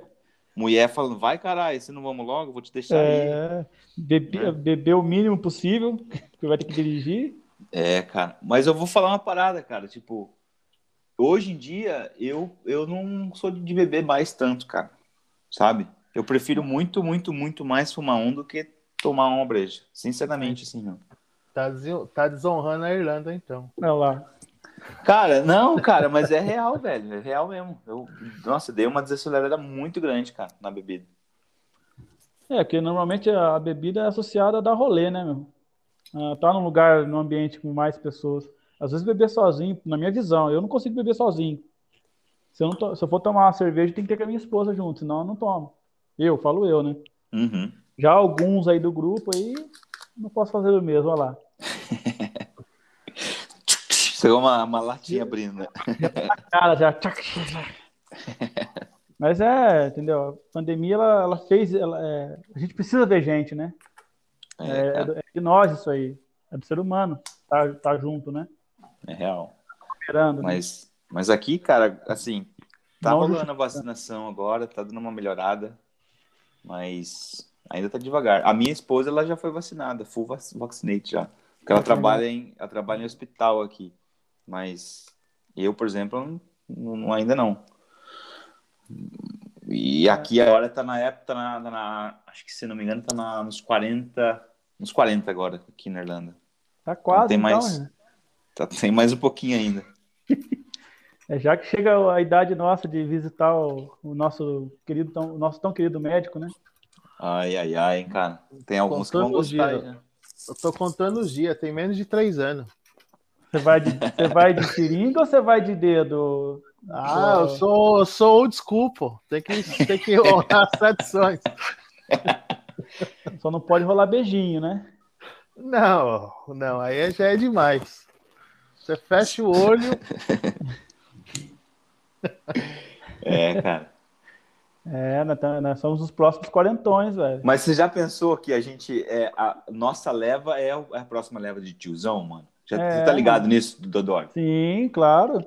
Mano, eu, por exemplo, já não tenho cabelo mais, mano. Eu já tô parecendo, mano, o mestre Miyagi, sacou? Pode crer, pode não crer. Tem... O topo já foi embora, amigo. Já ah, eu ainda, eu ainda tenho um pouco de telhado, ainda, mas o telhadinho tá ficando ralo, velho. Mas tá tranquilo. Se, se ficar ralo de vez, é máquina zero, mano. É, eu já eu desisti de geleia. O cabelo desistiu de mim quando eu tinha 23 para 24 anos, então. Caraca, faz tempo ainda. Porra. Faz tempo. E o pior é que eu sou o mais novo de três irmãos. Meus dois irmãos mais velhos, tudo cabeludo, não tem um cabelo branco. Caralho, velho. E eu fui o abençoado. Acho que a, a calvície deles veio tudo pra mim. Alguém, alguém tem que. Pagar o preço aí, ó. É, Mas eu vou falar, cara, eu, eu, eu sou um careca com, com tristeza, porque eu queria ter muito cabelo, velho. Ah, mas tem cirurgia agora de, de colocar cabelo de novo. Tem, tem. A gente tava falando sobre isso. Aqui a galera vai muito pra Turquia, né, mano? Fazer. É. E é muito barato, cara. lugares e é barato, né? Pô, dois contos você faz a cabeça inteira, amigo. É. Na cabeça inteira, assim, né? parte do cima ali, né? É, onde, onde falta, né? Onde falta mesmo. Mas eu não, eu não penso em gastar dinheiro com cabelo, não. Que se fosse bom, não nascia na, na, na parte. Essa é careca, não, máquina, gilete. E o pior é que eles, eles tiram cabelo do corpo inteiro, mano. Então, é, é real isso, é. Pra pôr na sua cabeça. Você pode ter cabelo do saco, do rabo, tudo. tudo misturado na sua testa. Um pouco mais lisinho, um pouco mais enrolado. Isso. Sem preconceito. O importante é ter cabelo. É. Ai, Mas nós somos os novos tiozões 40, velho. Nós somos, cara. E o, o, o, Emerson com, com o Gelé é o novo cinquentão, né? Daqui a pouco, né? Por quê? É, cara. Então, Quanto você aí. tem, Gelé? Eu tô com 36 só, mano. Caraca, então você é o novo tio. Você tá no nosso grupo, então. Só o Emerson que é o tiozão da pamonha. Eu tenho cara de velho, mas. E o corpo e a mente e a disposição, mas. a idade biológica é 36 ainda, mas é verdade. Eu, eu, eu tô passando na rua, eu vejo umas, umas, umas crianças, uns adolescentes assim, com jeito mais, eu, aí eu até paro, tipo assim, será que dá para parar para trocar uma ideia? Depois eu paro e penso, não, eu tenho 36, cara, não tem mais nada a ver comigo, não. Ô, Gelé, eu... mas, isso, mas isso é uma parada legal, cara, que você tocou aí. Porque eu acho que hoje em dia, com a maturidade que a gente tem, a gente escolhe muito mais a amizade que a gente tem, né? Não? É, fica mais seleto. Sim. Você sim. fica muito seleto, cara. É... não é qualquer tipo de pessoa que você consegue ter uma linha de raciocínio, tipo, de fato interessante para você conversar, dialogar. Acho que é... você fica preguiçoso, você fica é. preguiçoso. É. Tipo, é o que eu falo, eu sempre falei, pessoas efusivas eu tenho, tenho tenho raiva, aquela pessoa que é muito alegre o tempo todo, que já chega abraçando e. Não, me deixa em paz. Eu tenho medo de gente assim, velho. muito alegre, ela vai meter a faca por trás. E... Ah, morre, morre, diabo! É, exatamente, você vê, você vê os, os, os jovens, tipo, já vê um segundo. Ai, meu amigo, minha amiga, que me dá um abraço, não sei o quê. Eu, não, peraí, meu. Senta aí, compra, vamos tomar uma cerveja, vamos conversar. Depois, depois nós vemos se vai continuar a amizade ou não. Não é, não é tão fácil assim, não. É, cara, é, realmente, cara. Acho que é muito, tem muita. Eu acho que tem muita, como é que é muito raso, né, cara, alguns relacionamentos, né, cara. E você consegue ver que muitas pessoas não estão dispostas a realmente levar a sério uma amizade. E quando a gente mora fora, assim, hoje Gelé, eu acho que você vai concordar comigo, você fica muito assim de fazer amigo novo também, né, mano? Você fala assim, vou conhecer esse cara. Daqui a pouco vai, o cara vai embora. Você fala, porra, mano. Não deu nem tempo. Não deu nem mano, tempo, cara. Eu vou. Então, aí é que tá. Você falou um negócio que é verdade. Passar tantas pessoas na sua vida que. Você não sabe quanto tempo vai durar ou não. Por exemplo, eu fiquei dois anos e meio na, na casa de uma família da Eslováquia quando eu estive em Dublin. Sim até hoje eu tenho amizade com eles, tipo, volta e meia a gente conversa e tudo mais, mas se fosse contar o tanto de gente que passou o tempo que eu tava lá e mesmo aqui em Portugal agora, é muito estranho, cara, é muito estranho. Tipo, os amigos, é que nem eu falei, tipo assim, o Gabriel eu conheci ele em Dublin. E a princípio, tipo, trocamos uma ideia, depois começou é, trombava no, nos pub lá e você começa, tipo assim, não de cara, mas você começa a ver que o maluco é firmeza, a ideia bate e você faz amizade. Acho que a mesma coisa aconteceu com você, de às vezes você encontrar, você falou que você encontrou sua esposa brasileira aí, uhum.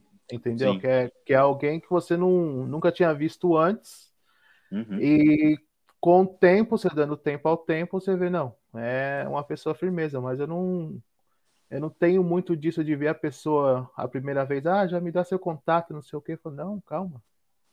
Se a gente fosse ver de novo, vai acontecer, se não, paciência. Meus amigos mesmo é tipo, que eu sinto falta é o pessoal que tá no Brasil. É, é mas é, é as raízes, né? É real, cara. Aqui, por exemplo, em Galway, que a gente tá morando agora, cara, é uma cidadinha pequena. E a gente tem alguns amigos aqui, mas dá para contar numa mão e falta dedo, amigo. Sabe? Exatamente. Porque, cara, é, acho que quando você mora fora, você conhece muita gente mesmo. Passa muita, muita gente pela sua vida. Mas são pouquíssimas que ficam, né, cara? Porque eu acho que esse, esse lance da, da gente também tá se tornando mais tiozão. A gente olha para uma, uma, molecada mais nova e fala: já, já, já tive aí, já, mano. Parece que é uma parada de conversa de tiozão mesmo, mas é real, mano. É. Sabe? Parece que não faz mais sentido. Você já solta aquele na minha época era mais ou menos um pouquinho pior, ou um pouquinho mais, menos pior. Você, você fica analisando, né? Fica comparando. É, é Não, e, e pelo menos para mim, quando eu via, quando eu era pivete, via alguém mais velho, mano, era o maior respeito que eu tinha. ficava com medo, ficava com o cu na mão de falar mais alto e tomar uma na orelha. Hoje em dia. Não tem isso. Não tem isso. Não existe. E a molecada, a molecada tá mais topetuda, né, mano? Tipo... Tá, tá forgado. Acho que é, é, é falta de apanhar de, de, de gai de goiabeira. É falta de levar uma havaiana tele, teleguiada. Nossa, cara. Mas aqui, cara, as crianças elas crescem sem muito limite mesmo, mano, sabe? É, mas é da geração, viu, Lucas? Eu falo pelo meu. meu. O meu, ele tem hora que ele se acha o dono da, da, da cocada preta aqui, velho. Você não dá uma segurada mais na, na Havaiana da mãe, velho. Nossa senhora. Ele monta cavalo e caga na boca minha ainda. É, cara, é foda, né, meu? Entendeu? Cinco aninhos já, né, Teodoro? Vai fazer cinco anos, mano. Então, assim, é da, é da, é da, geração dele. Eu já vi outros da mesma idade fazer pior, entendeu, mano? Porque o pai hum. ou a mãe não, não, não tem a mesma energia na hora de consertar, entendeu? Sim. É interessante, cara. E é assim, ah, e como é que você levou a paternidade para sua vida, mano? Que é uma parada assim, que agora a gente já começa a conversar. Eu já, por exemplo, já começo a conversar sobre esse assunto com os amigos. Cara, tenho vários amigos que já têm filho também. E é uma parada que eu já tô me, tô me situando, porque daqui a pouco é, meu, é, é eu, né, mano? Sim, só que é um processo, na minha, eu vou falar da minha, da, da, da nossa gravidez, né, da minha, da minha esposa. É, eu falo nossa porque eu participei, se, não fosse a minha participação, sei eu. foi planejado, um certo planejamento básico, assim, a gente casou, é, depois que a gente teve a nossa casa, curtimos a nossa casa de casado só nós dois, um bom tempo, entendeu? Curtindo de, de eu poder andar de cueca, cueca dentro de casa, sossegado, entendeu? Aí chegou uma hora que a gente se sentiu, sentiu aquele, sente aquele vazio. Falei, puta, cara, já fiz de tudo dentro de casa.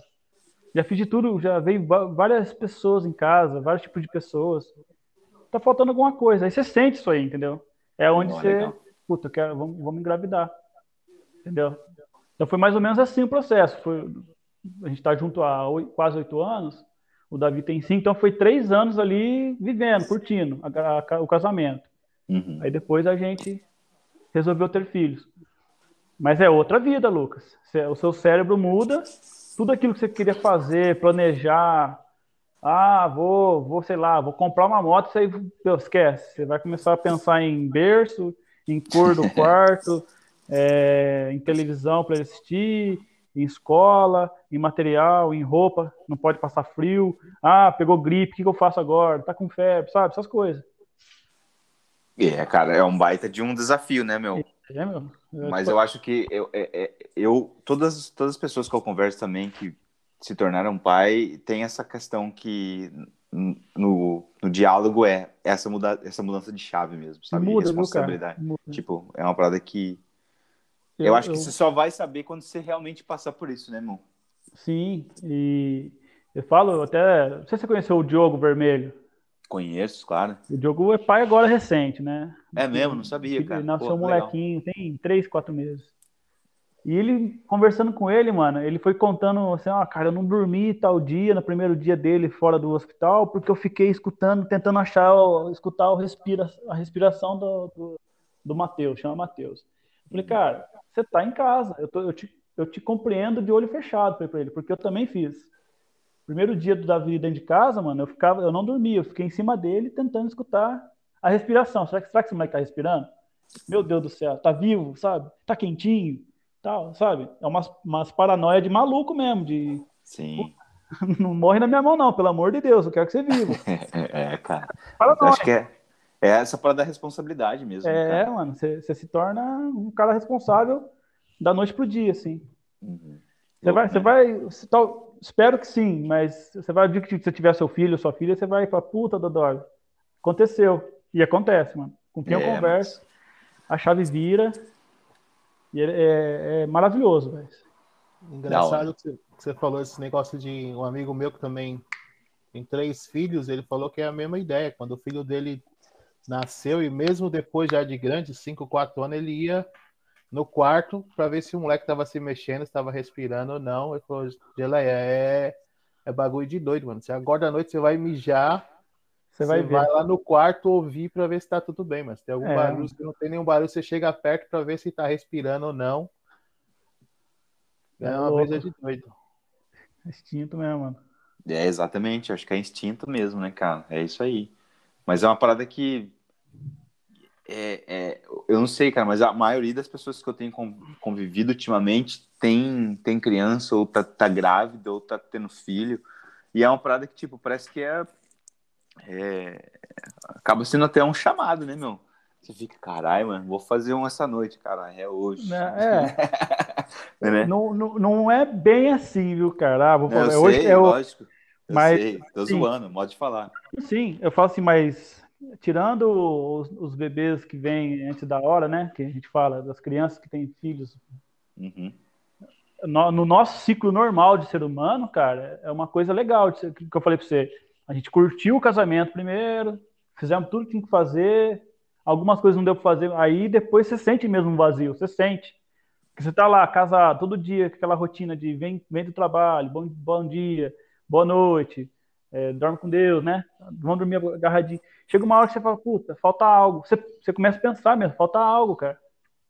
Por quê? Porque você já, já ou você enjoou, ou realmente virou rotina, virou aquela rotina de casado. Já fiz de tudo. Já fiz churrasco, já andei pelado na, dentro de casa, já fiquei o dia inteiro de cueca sem televisão, sabe?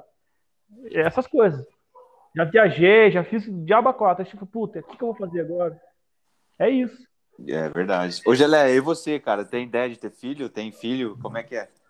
Cara, eu sou solteiro, mas sim, sim, meu, até falo, meu sonho de, de vida é ter família e, e ter filhos, cara. Eu tenho no Brasil dois sobrinhos que eu sinto muita falta e tem dois sobrinhos também no Canadá que estão para vir para cá, mas já estão meio que adolescente, mas é plano de vida mesmo. Eu gosto de, de criança pra caralho. Eu fui noivo quatro anos, não deu certo, enfim. Mas é, vai chegando a idade, eu acho que é natural. Hoje em dia tem gente que fica mais confortável em em estar tá solteiro e tudo mais, mas eu eu quero sim, quero, quero arrumar um, uma nega velha e, e construir uma família, cara. Eu Olha sou, aí. Eu sou apaixonado por criança de verdade. É... Olha aí, você, nega, você nega velha que está interessado em um romance. Aí, ó. É, mande tá mande seu e-mail para. Acho que elas gostam, elas gostam de mim, que elas acham que eu sou um brinquedo gigante, muito fofo. Mas, Essa é a definição toda... que você tem de si mesmo, Geleia? É, não, as crianças devem ser, porque elas me olham assim, o olho arregado, aquela coisa grande, careca, com o cabelo do lado errado da cara. Não pode ser. Cabelo invertido. É, elas devem pensar, nossa, o papai e a mamãe compraram o melhor brinquedo do mundo.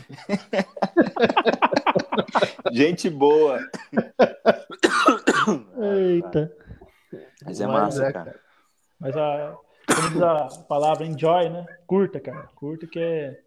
Você vai entender o que eu tô falando. Todos, acho que um dia vai entender. É gostoso, mano. É massa, cara. É, realmente. É uma prova legal. É, Mas é isso, cara. A gente tá. Agora é, é, a gente tá nesse momento, cara, de, de se aproveitar mesmo, sabe? Isso. De, de curtir. Depois, qual, oh, oh, deixa eu só te perguntar uma coisa. A diferença primordial entre Dublin e Galway. Eu uhum. sei que Galway é muito mais acessível é, em questão de dinheiro. Uh, me parece ser muito mais barato do que Dublin. Uh, e é, viu, Geleia? As pessoas também são muito diferentes. Uh, tem ainda, porque eu, eu trabalho aqui atendendo o pessoal do UK também, do, da Irlanda. Quando eu falo que eu vivi em Dublin, que eles não são de Dublin, eles ficam meio que e mesmo quando eu morava aí, o pessoal vinha de fora, eles tinham meio que uma rixa de quem nasceu em Dublin. Uhum. Tem muito disso aí?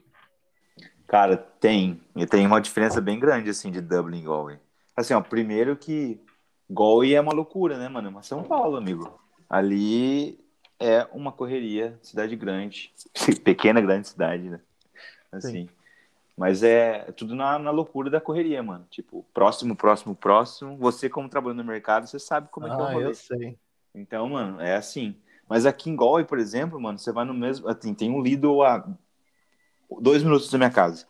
Sim. Eu vou ali, mano, você tem um relacionamento mais próximo com a galera. Porque é sempre a mesma galera. É só é uma neighborhood muito menor. Então todo mundo acaba se conhecendo. Então aqui, cara, você acaba fazendo um certo contato maior com o cara que tá ali na. Fazendo, passando sua compra, trabalhando numa farmácia que você vai aqui numa academia, Sim. sacou?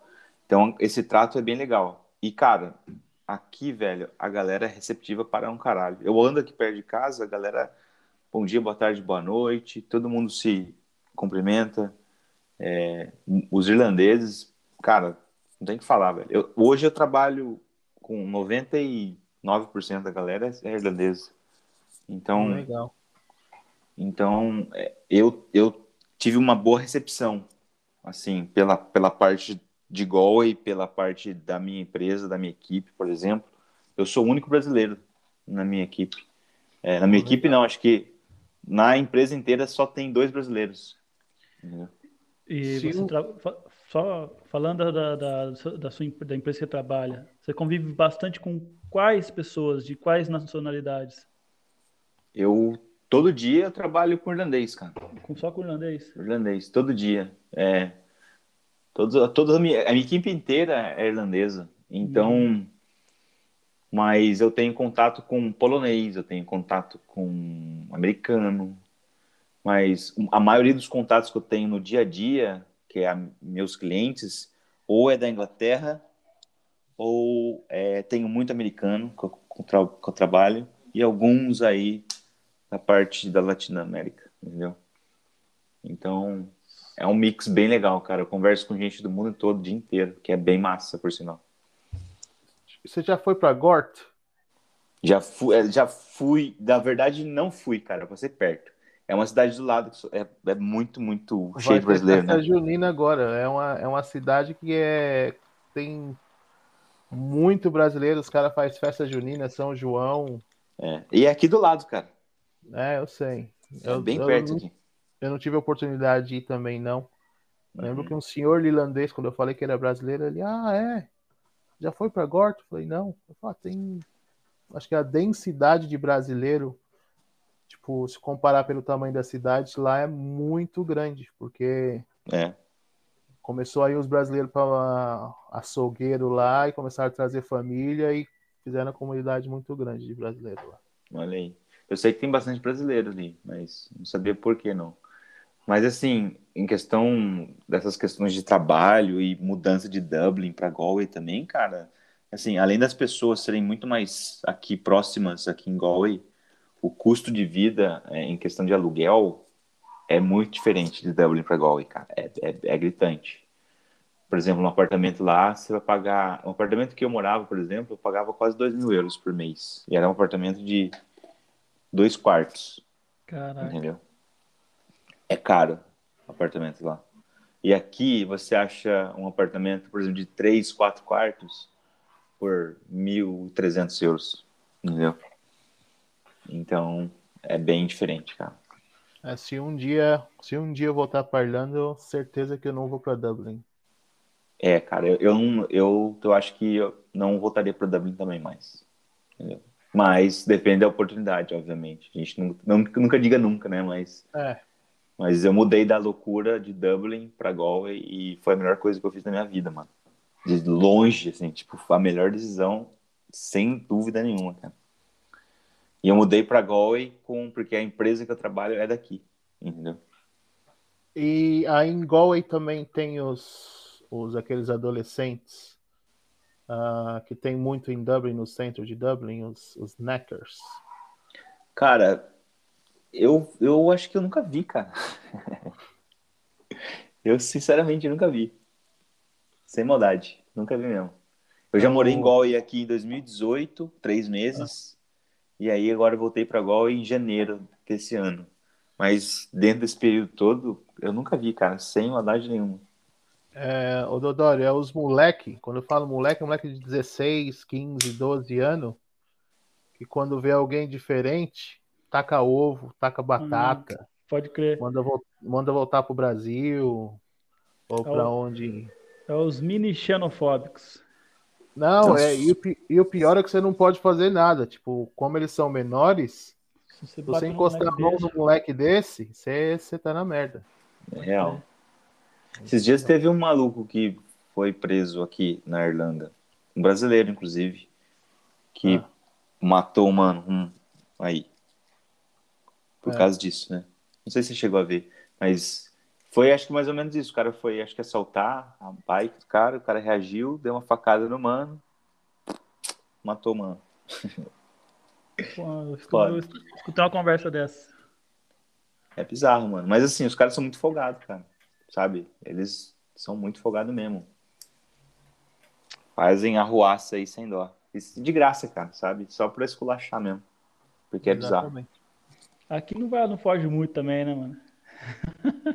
Eu vi um vídeo muito louco, cara, um cara no Rio de Janeiro na praia, ele comprou analgésico, Duralgina, sei lá, esses comprimidos coloridos, sabe, pra dor. E ele me vendeu, o, gringo veio para pro Rio de Janeiro na praia, queria ficar doidão, né, de, de LSD, de bala, né? Sim. De balinha. Ele foi lá e vendeu, comprou lá, pagou um real na cartelinha, dois real na cartelinha de, sei lá, de Cebion lá, e deu, vendeu pro cara como se fosse balinha por 100 reais. E daí tirou é. um sarro do cara, mano. E o gringo sem entender nada, dando risada junto. Falei, tá vendo? Aí a gente faz merda aqui, os caras fazem merda com nós lá. Nossa, é. troca. Não, tá mas o, o que acontece em Dublin, Dodor, é, é um negócio meio que é um vandalismo sem controle, porque a lei lá não deixa você colocar a mão em menor. menor. Entendeu? Então os moleques sabem disso e vão para a rua para fazer a rua. Se a polícia chega, eles sabem, a polícia não pode colocar a mão neles também, entendeu? Pode crer. Ah, não acontece nada com a família, então eles se aproveitam. É. É, é feio, uma... cara. É umas, assim, eu já vi umas paradas bem bizarras, assim, mano. Tipo, de... é muito gratuito, mano, sabe? Uma, uma violência que não dá para entender, cara. Não dá para explicar o comportamento dos caras desses. E às vezes você olha assim, cara, os moleques que, tipo, não tem 14 anos, mano. Sabe?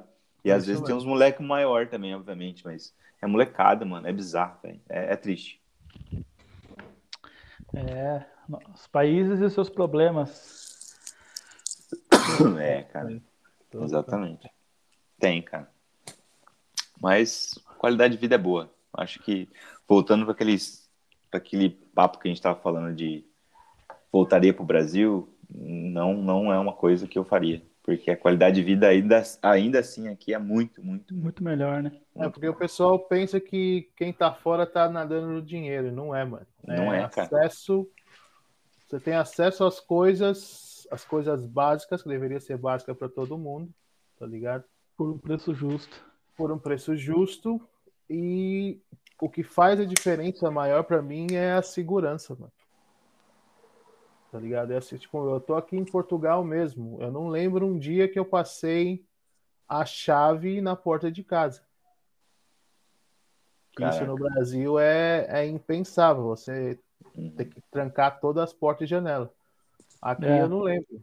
Ah, quando eu tava na Irlanda, o, o casal da Eslováquia deixava os brinquedos das crianças pro lado de fora. Esquecia o carro com a janela aberta. E quando comecei, eu cheguei com fecha lá. Ah, não, tem problema não. Ninguém pega, Aqui não. também, cara, é, tem muito disso aqui na vizinhança. Às vezes você vê pedido é, deixado na porta da galera, ninguém mexe, assim, tipo. E você sabe que é coisa de valor, porque você vê pela caixa, tamanho da caixa, as coisas assim, às vezes. E a galera deixa na porta e ninguém mexe, cara, sabe? É foda isso. Aqui, por exemplo, onde eu tô morando, tem isso, né? Agora, não sei, mas em Dublin, acho que não seria tão igual. Ah, mas... Em Dublin depende da, da região. A região, que região, eu né? morava, né? a região que eu morava, que era ali em Whitehall, que era mais tranquilo, era, era bem assim. Com Griffin ali, acho que é isso. É, é, é, você subir na Drumcondra Road, perto da DCU. Sim. Sim, é naquela área ali. É, não ah, é uma legal. área nobre, mas é bem, bem residencial, bem tranquilo. Uhum. Então achava estranho. Pra você, pra você ter uma ideia, quando eu cheguei aí, eu, eu fico, demorou para mim dois meses para entender que eu podia pegar o celular na mão e mandar mensagem para alguém na rua, tá ligado? É. Em São Paulo eu não fazia isso nem fudendo. Era esconder num canto, num, num, numa loja para atender uma ligação. Cara, bizarro, né, meu? É, é, essas coisas fazem diferença. Demais, é. com certeza. É. E. Ô, Lucas, quer agradecer alguém? Quer mandar um abraço para alguém? Fica à vontade, fala mais. Quero agradecer meu pai, minha mãe, minha tia. Um beijo pra você, Tita. Cadê minha bola? Cara, Cadê minha bola? Fica à vontade. Manda abraço para quem você quiser. Não, cara, eu acho que agradecer aí pelo tempo. Eu acho que é, é, legal conversar com os amigos das antigas, né, mano? E aí você. Aí, porque assim, ainda assim, eu e você, Dodoro, a gente nunca teve tanto papo assim, né? Conversar mesmo, assim. A gente ah. batia papo aleatório ali da conversa que a gente tava discutindo. Mas é legal ver o quanto que a gente vem amadurecendo como pessoa, né, mano? Sim. É legal ver esse, essa sua galera crescer, mano. Eu fico muito feliz quando eu vejo os amigos meus da nossa galera das antigas, fazendo muita coisa acontecer, ter família, membro novo crescendo, né, cara? Eu vou, fico, fico muito feliz, cara. E... Temos vários amigos virando papai. Tem, cara, pra caramba. Eu acho massa isso. Porque é a história da vida acontecendo, né, mano? É, é o ciclo, né?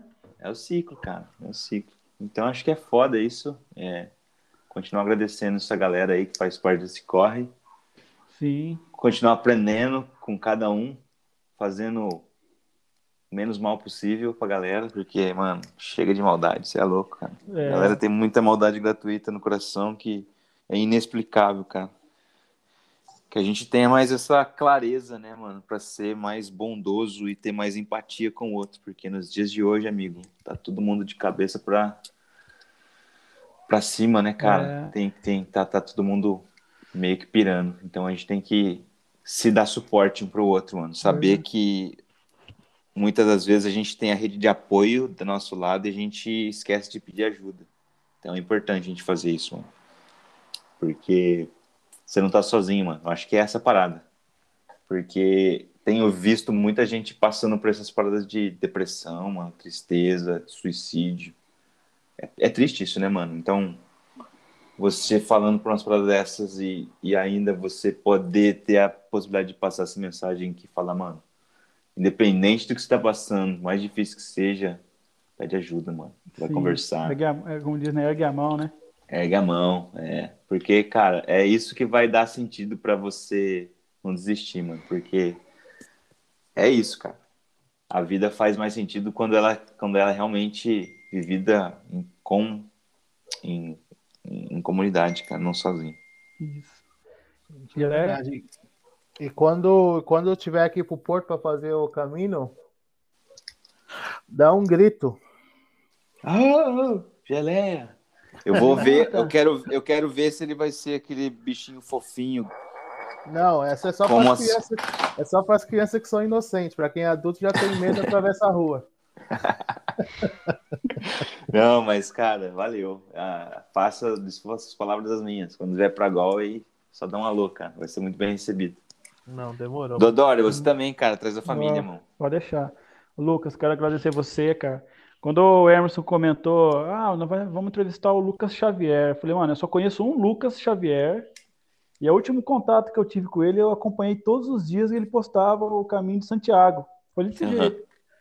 Eu falei, ah, é esse cara mesmo. Eu falei, então é ele, meu. Porque o único cara que eu conheço, Lucas Xavier, fez um puta rolê massa que eu todo dia acompanhava, porque eu lembro que você postava todos os dias o rolê. Sim. Entendeu? Super interessante. Fazia tempo que não se falava, a gente não se falava, eu também, como eu estou fazendo faculdade, eu saí um pouco da rede social, agora uhum. que eu estou voltando, entendeu? com o negócio de Facebook, nem Facebook eu mexo mais, é mais o Instagram. Eu nem tem Facebook também. É, então. Meu Facebook que eu tenho lá, eu abri um Facebook para poder comprar um baixo, que eu estava querendo comprar um baixo, falei, ah, vou usar o Marketplace. Ser, serviu, funcionou, entendeu? Joia, tá lá, não, não, não, respondo, não, não, não mexo lá. Mas é o Instagram mesmo, e fiquei, tô feliz, mano. Feliz por você. A gente é de outras épocas, né? Igual tá falando do Mirk, né? A primeira rede social, na minha visão. Era, todo mundo era unido. Não tinha essa putaria que tá hoje, polarizada, né, mano? Se polarizar por, por bobeira. Hoje as pessoas não se falam, não, não se trombam, né, mano? Não... Ou quando se tromba é só a mesma patotinha. Feliz mesmo, viu, cara? Obrigado por, por ter participado com a gente aí, viu, cara? E agora, com a rede social, eu vou, vou, vou procurar você, vou, vou dar uma, um, uma curtida no sei lá. Ai, dá uma curtida. Isso aí. vamos, vamos. Dá uma, um, um dedinho para cima, um dedão para cima. Que isso, é o, é o Gelé que tá próximo aí. Ele vai, vai tomar a dedada primeiro que nós. É verdade. o Emerson não está aqui, é, com certeza ia falar a mesma coisa de agradecimento, né? Que o cara é foda, né, mano? O Erso fica, fica reunindo toda essa galera aí e vai virando família, velho. Vai virando, igual ele falou, vira família. Não, isso é massa, cara. Mas é legal porque, assim, quando você olha para trás e pelos episódios que a gente que vocês fizeram aí, é muito a galera da, da, da comunidade mesmo ali, mano. É. Tipo, todo mundo, de, de certa forma, acabou se esbarrando de alguma forma. Ó, pra você ver, cara Vamos fazer a conexão aqui com o Geleia. Eu nunca tive a possibilidade de conversar com o Geleia antes de hoje, mas eu lembrei que ele estava trabalhando no Lidl lá em Artene, cara. Ó, pra você é, ver, o bagulho é louco, mano. Eu conheci o Geleia por causa do que o Gabriel comentou. O pessoal, o Emerson já tinha conhecido você, né, Geleia? Ah, pelo, pelo programa do, do Rico, mano. Pelo é. programa do Rico, eu trombei. O Gabriel montou o, o, o grupo, grupo, lá, lá. para ouvir o programa do, do Rico. E um grupo chamado Porto Pará, Guaçu, Dublin, né? Algo assim. Era Porto Isso. Pará, Guaçu. Era Porto Pará, Dublin, quer dizer. Que era, era você, o Emerson e o Gabriel. Sim. Aí resolveram adicionar o Marmota aqui. É, o, o, o, o emo, o emo. O emo. O, o... tá ouvindo My Chemical Romance. Não, não. Com limão. E limão. Nossa senhora. Que Ó, já foi muito. O Dodó já foi muito pra Itapira escutar com ele limão já. Nossa, ah, trouxeram ele pra cá, né, mano? Jesus amado. Pior que foi, foi até no, no, no, episódio lá com o Emerson eu comentei, mano. Foi tão eclético esse lance aí do Coelho Limão que juntou metaleiro, juntou punk, juntou noia, juntou. E eu acho da hora, mano. A, a música em si, ela é, pra mim é uma religião, porque ela junta todo mundo, sem preconceito, entendeu? É, Independente, é muito massa. O, se o cara não pode até não gostar, mas se ele tá lá no rolê, entendeu? Ele não vai ter preconceito aí, entendeu? Ele já foi, tá lá, ele já perdeu Verdade. o preconceito dele. É. Mas valeu é mesmo. Aí. Mas valeu, galera. Ó, valeu mesmo pelo convite. Um prazer. Geleia, vamos manter contato, Dodório também. Emerson. Bora. É nóis, cara. Sucesso. Emerson tem, que, tem, Emerson tem que conversar com os macaquinhos lá para consertar a internet dele. É, não pagou. Ó, falei, a gente vai precisar mandar, vai precisar mandar um fone para ele de presente, mas vamos ver se o correio vai chegar lá. Viu, mas e a internet pra lá. já para ver se chega até o ano que vem, porque demora? Transamazônica. lá o Sedex, o Sedex é entregado, os caras usam búfalo. É. E lá não tem rua, né? Lá é tudo é, é Marajó, Pará é do lado, então em vez de moto, os caras vão de búfalo entregar. Lá é que eles dependem do projeto Tamar lá, né? Para fazer as cruzadas, às vezes, das é. tartarugas. É, vai amarrando as encomendas nas costas. Hein? Da tartaruga e vai embora. Isso. Valeu, galera. Obrigado. Valeu, cara. Lucas. Obrigado mesmo, viu, cara? Um abraço. Um abração.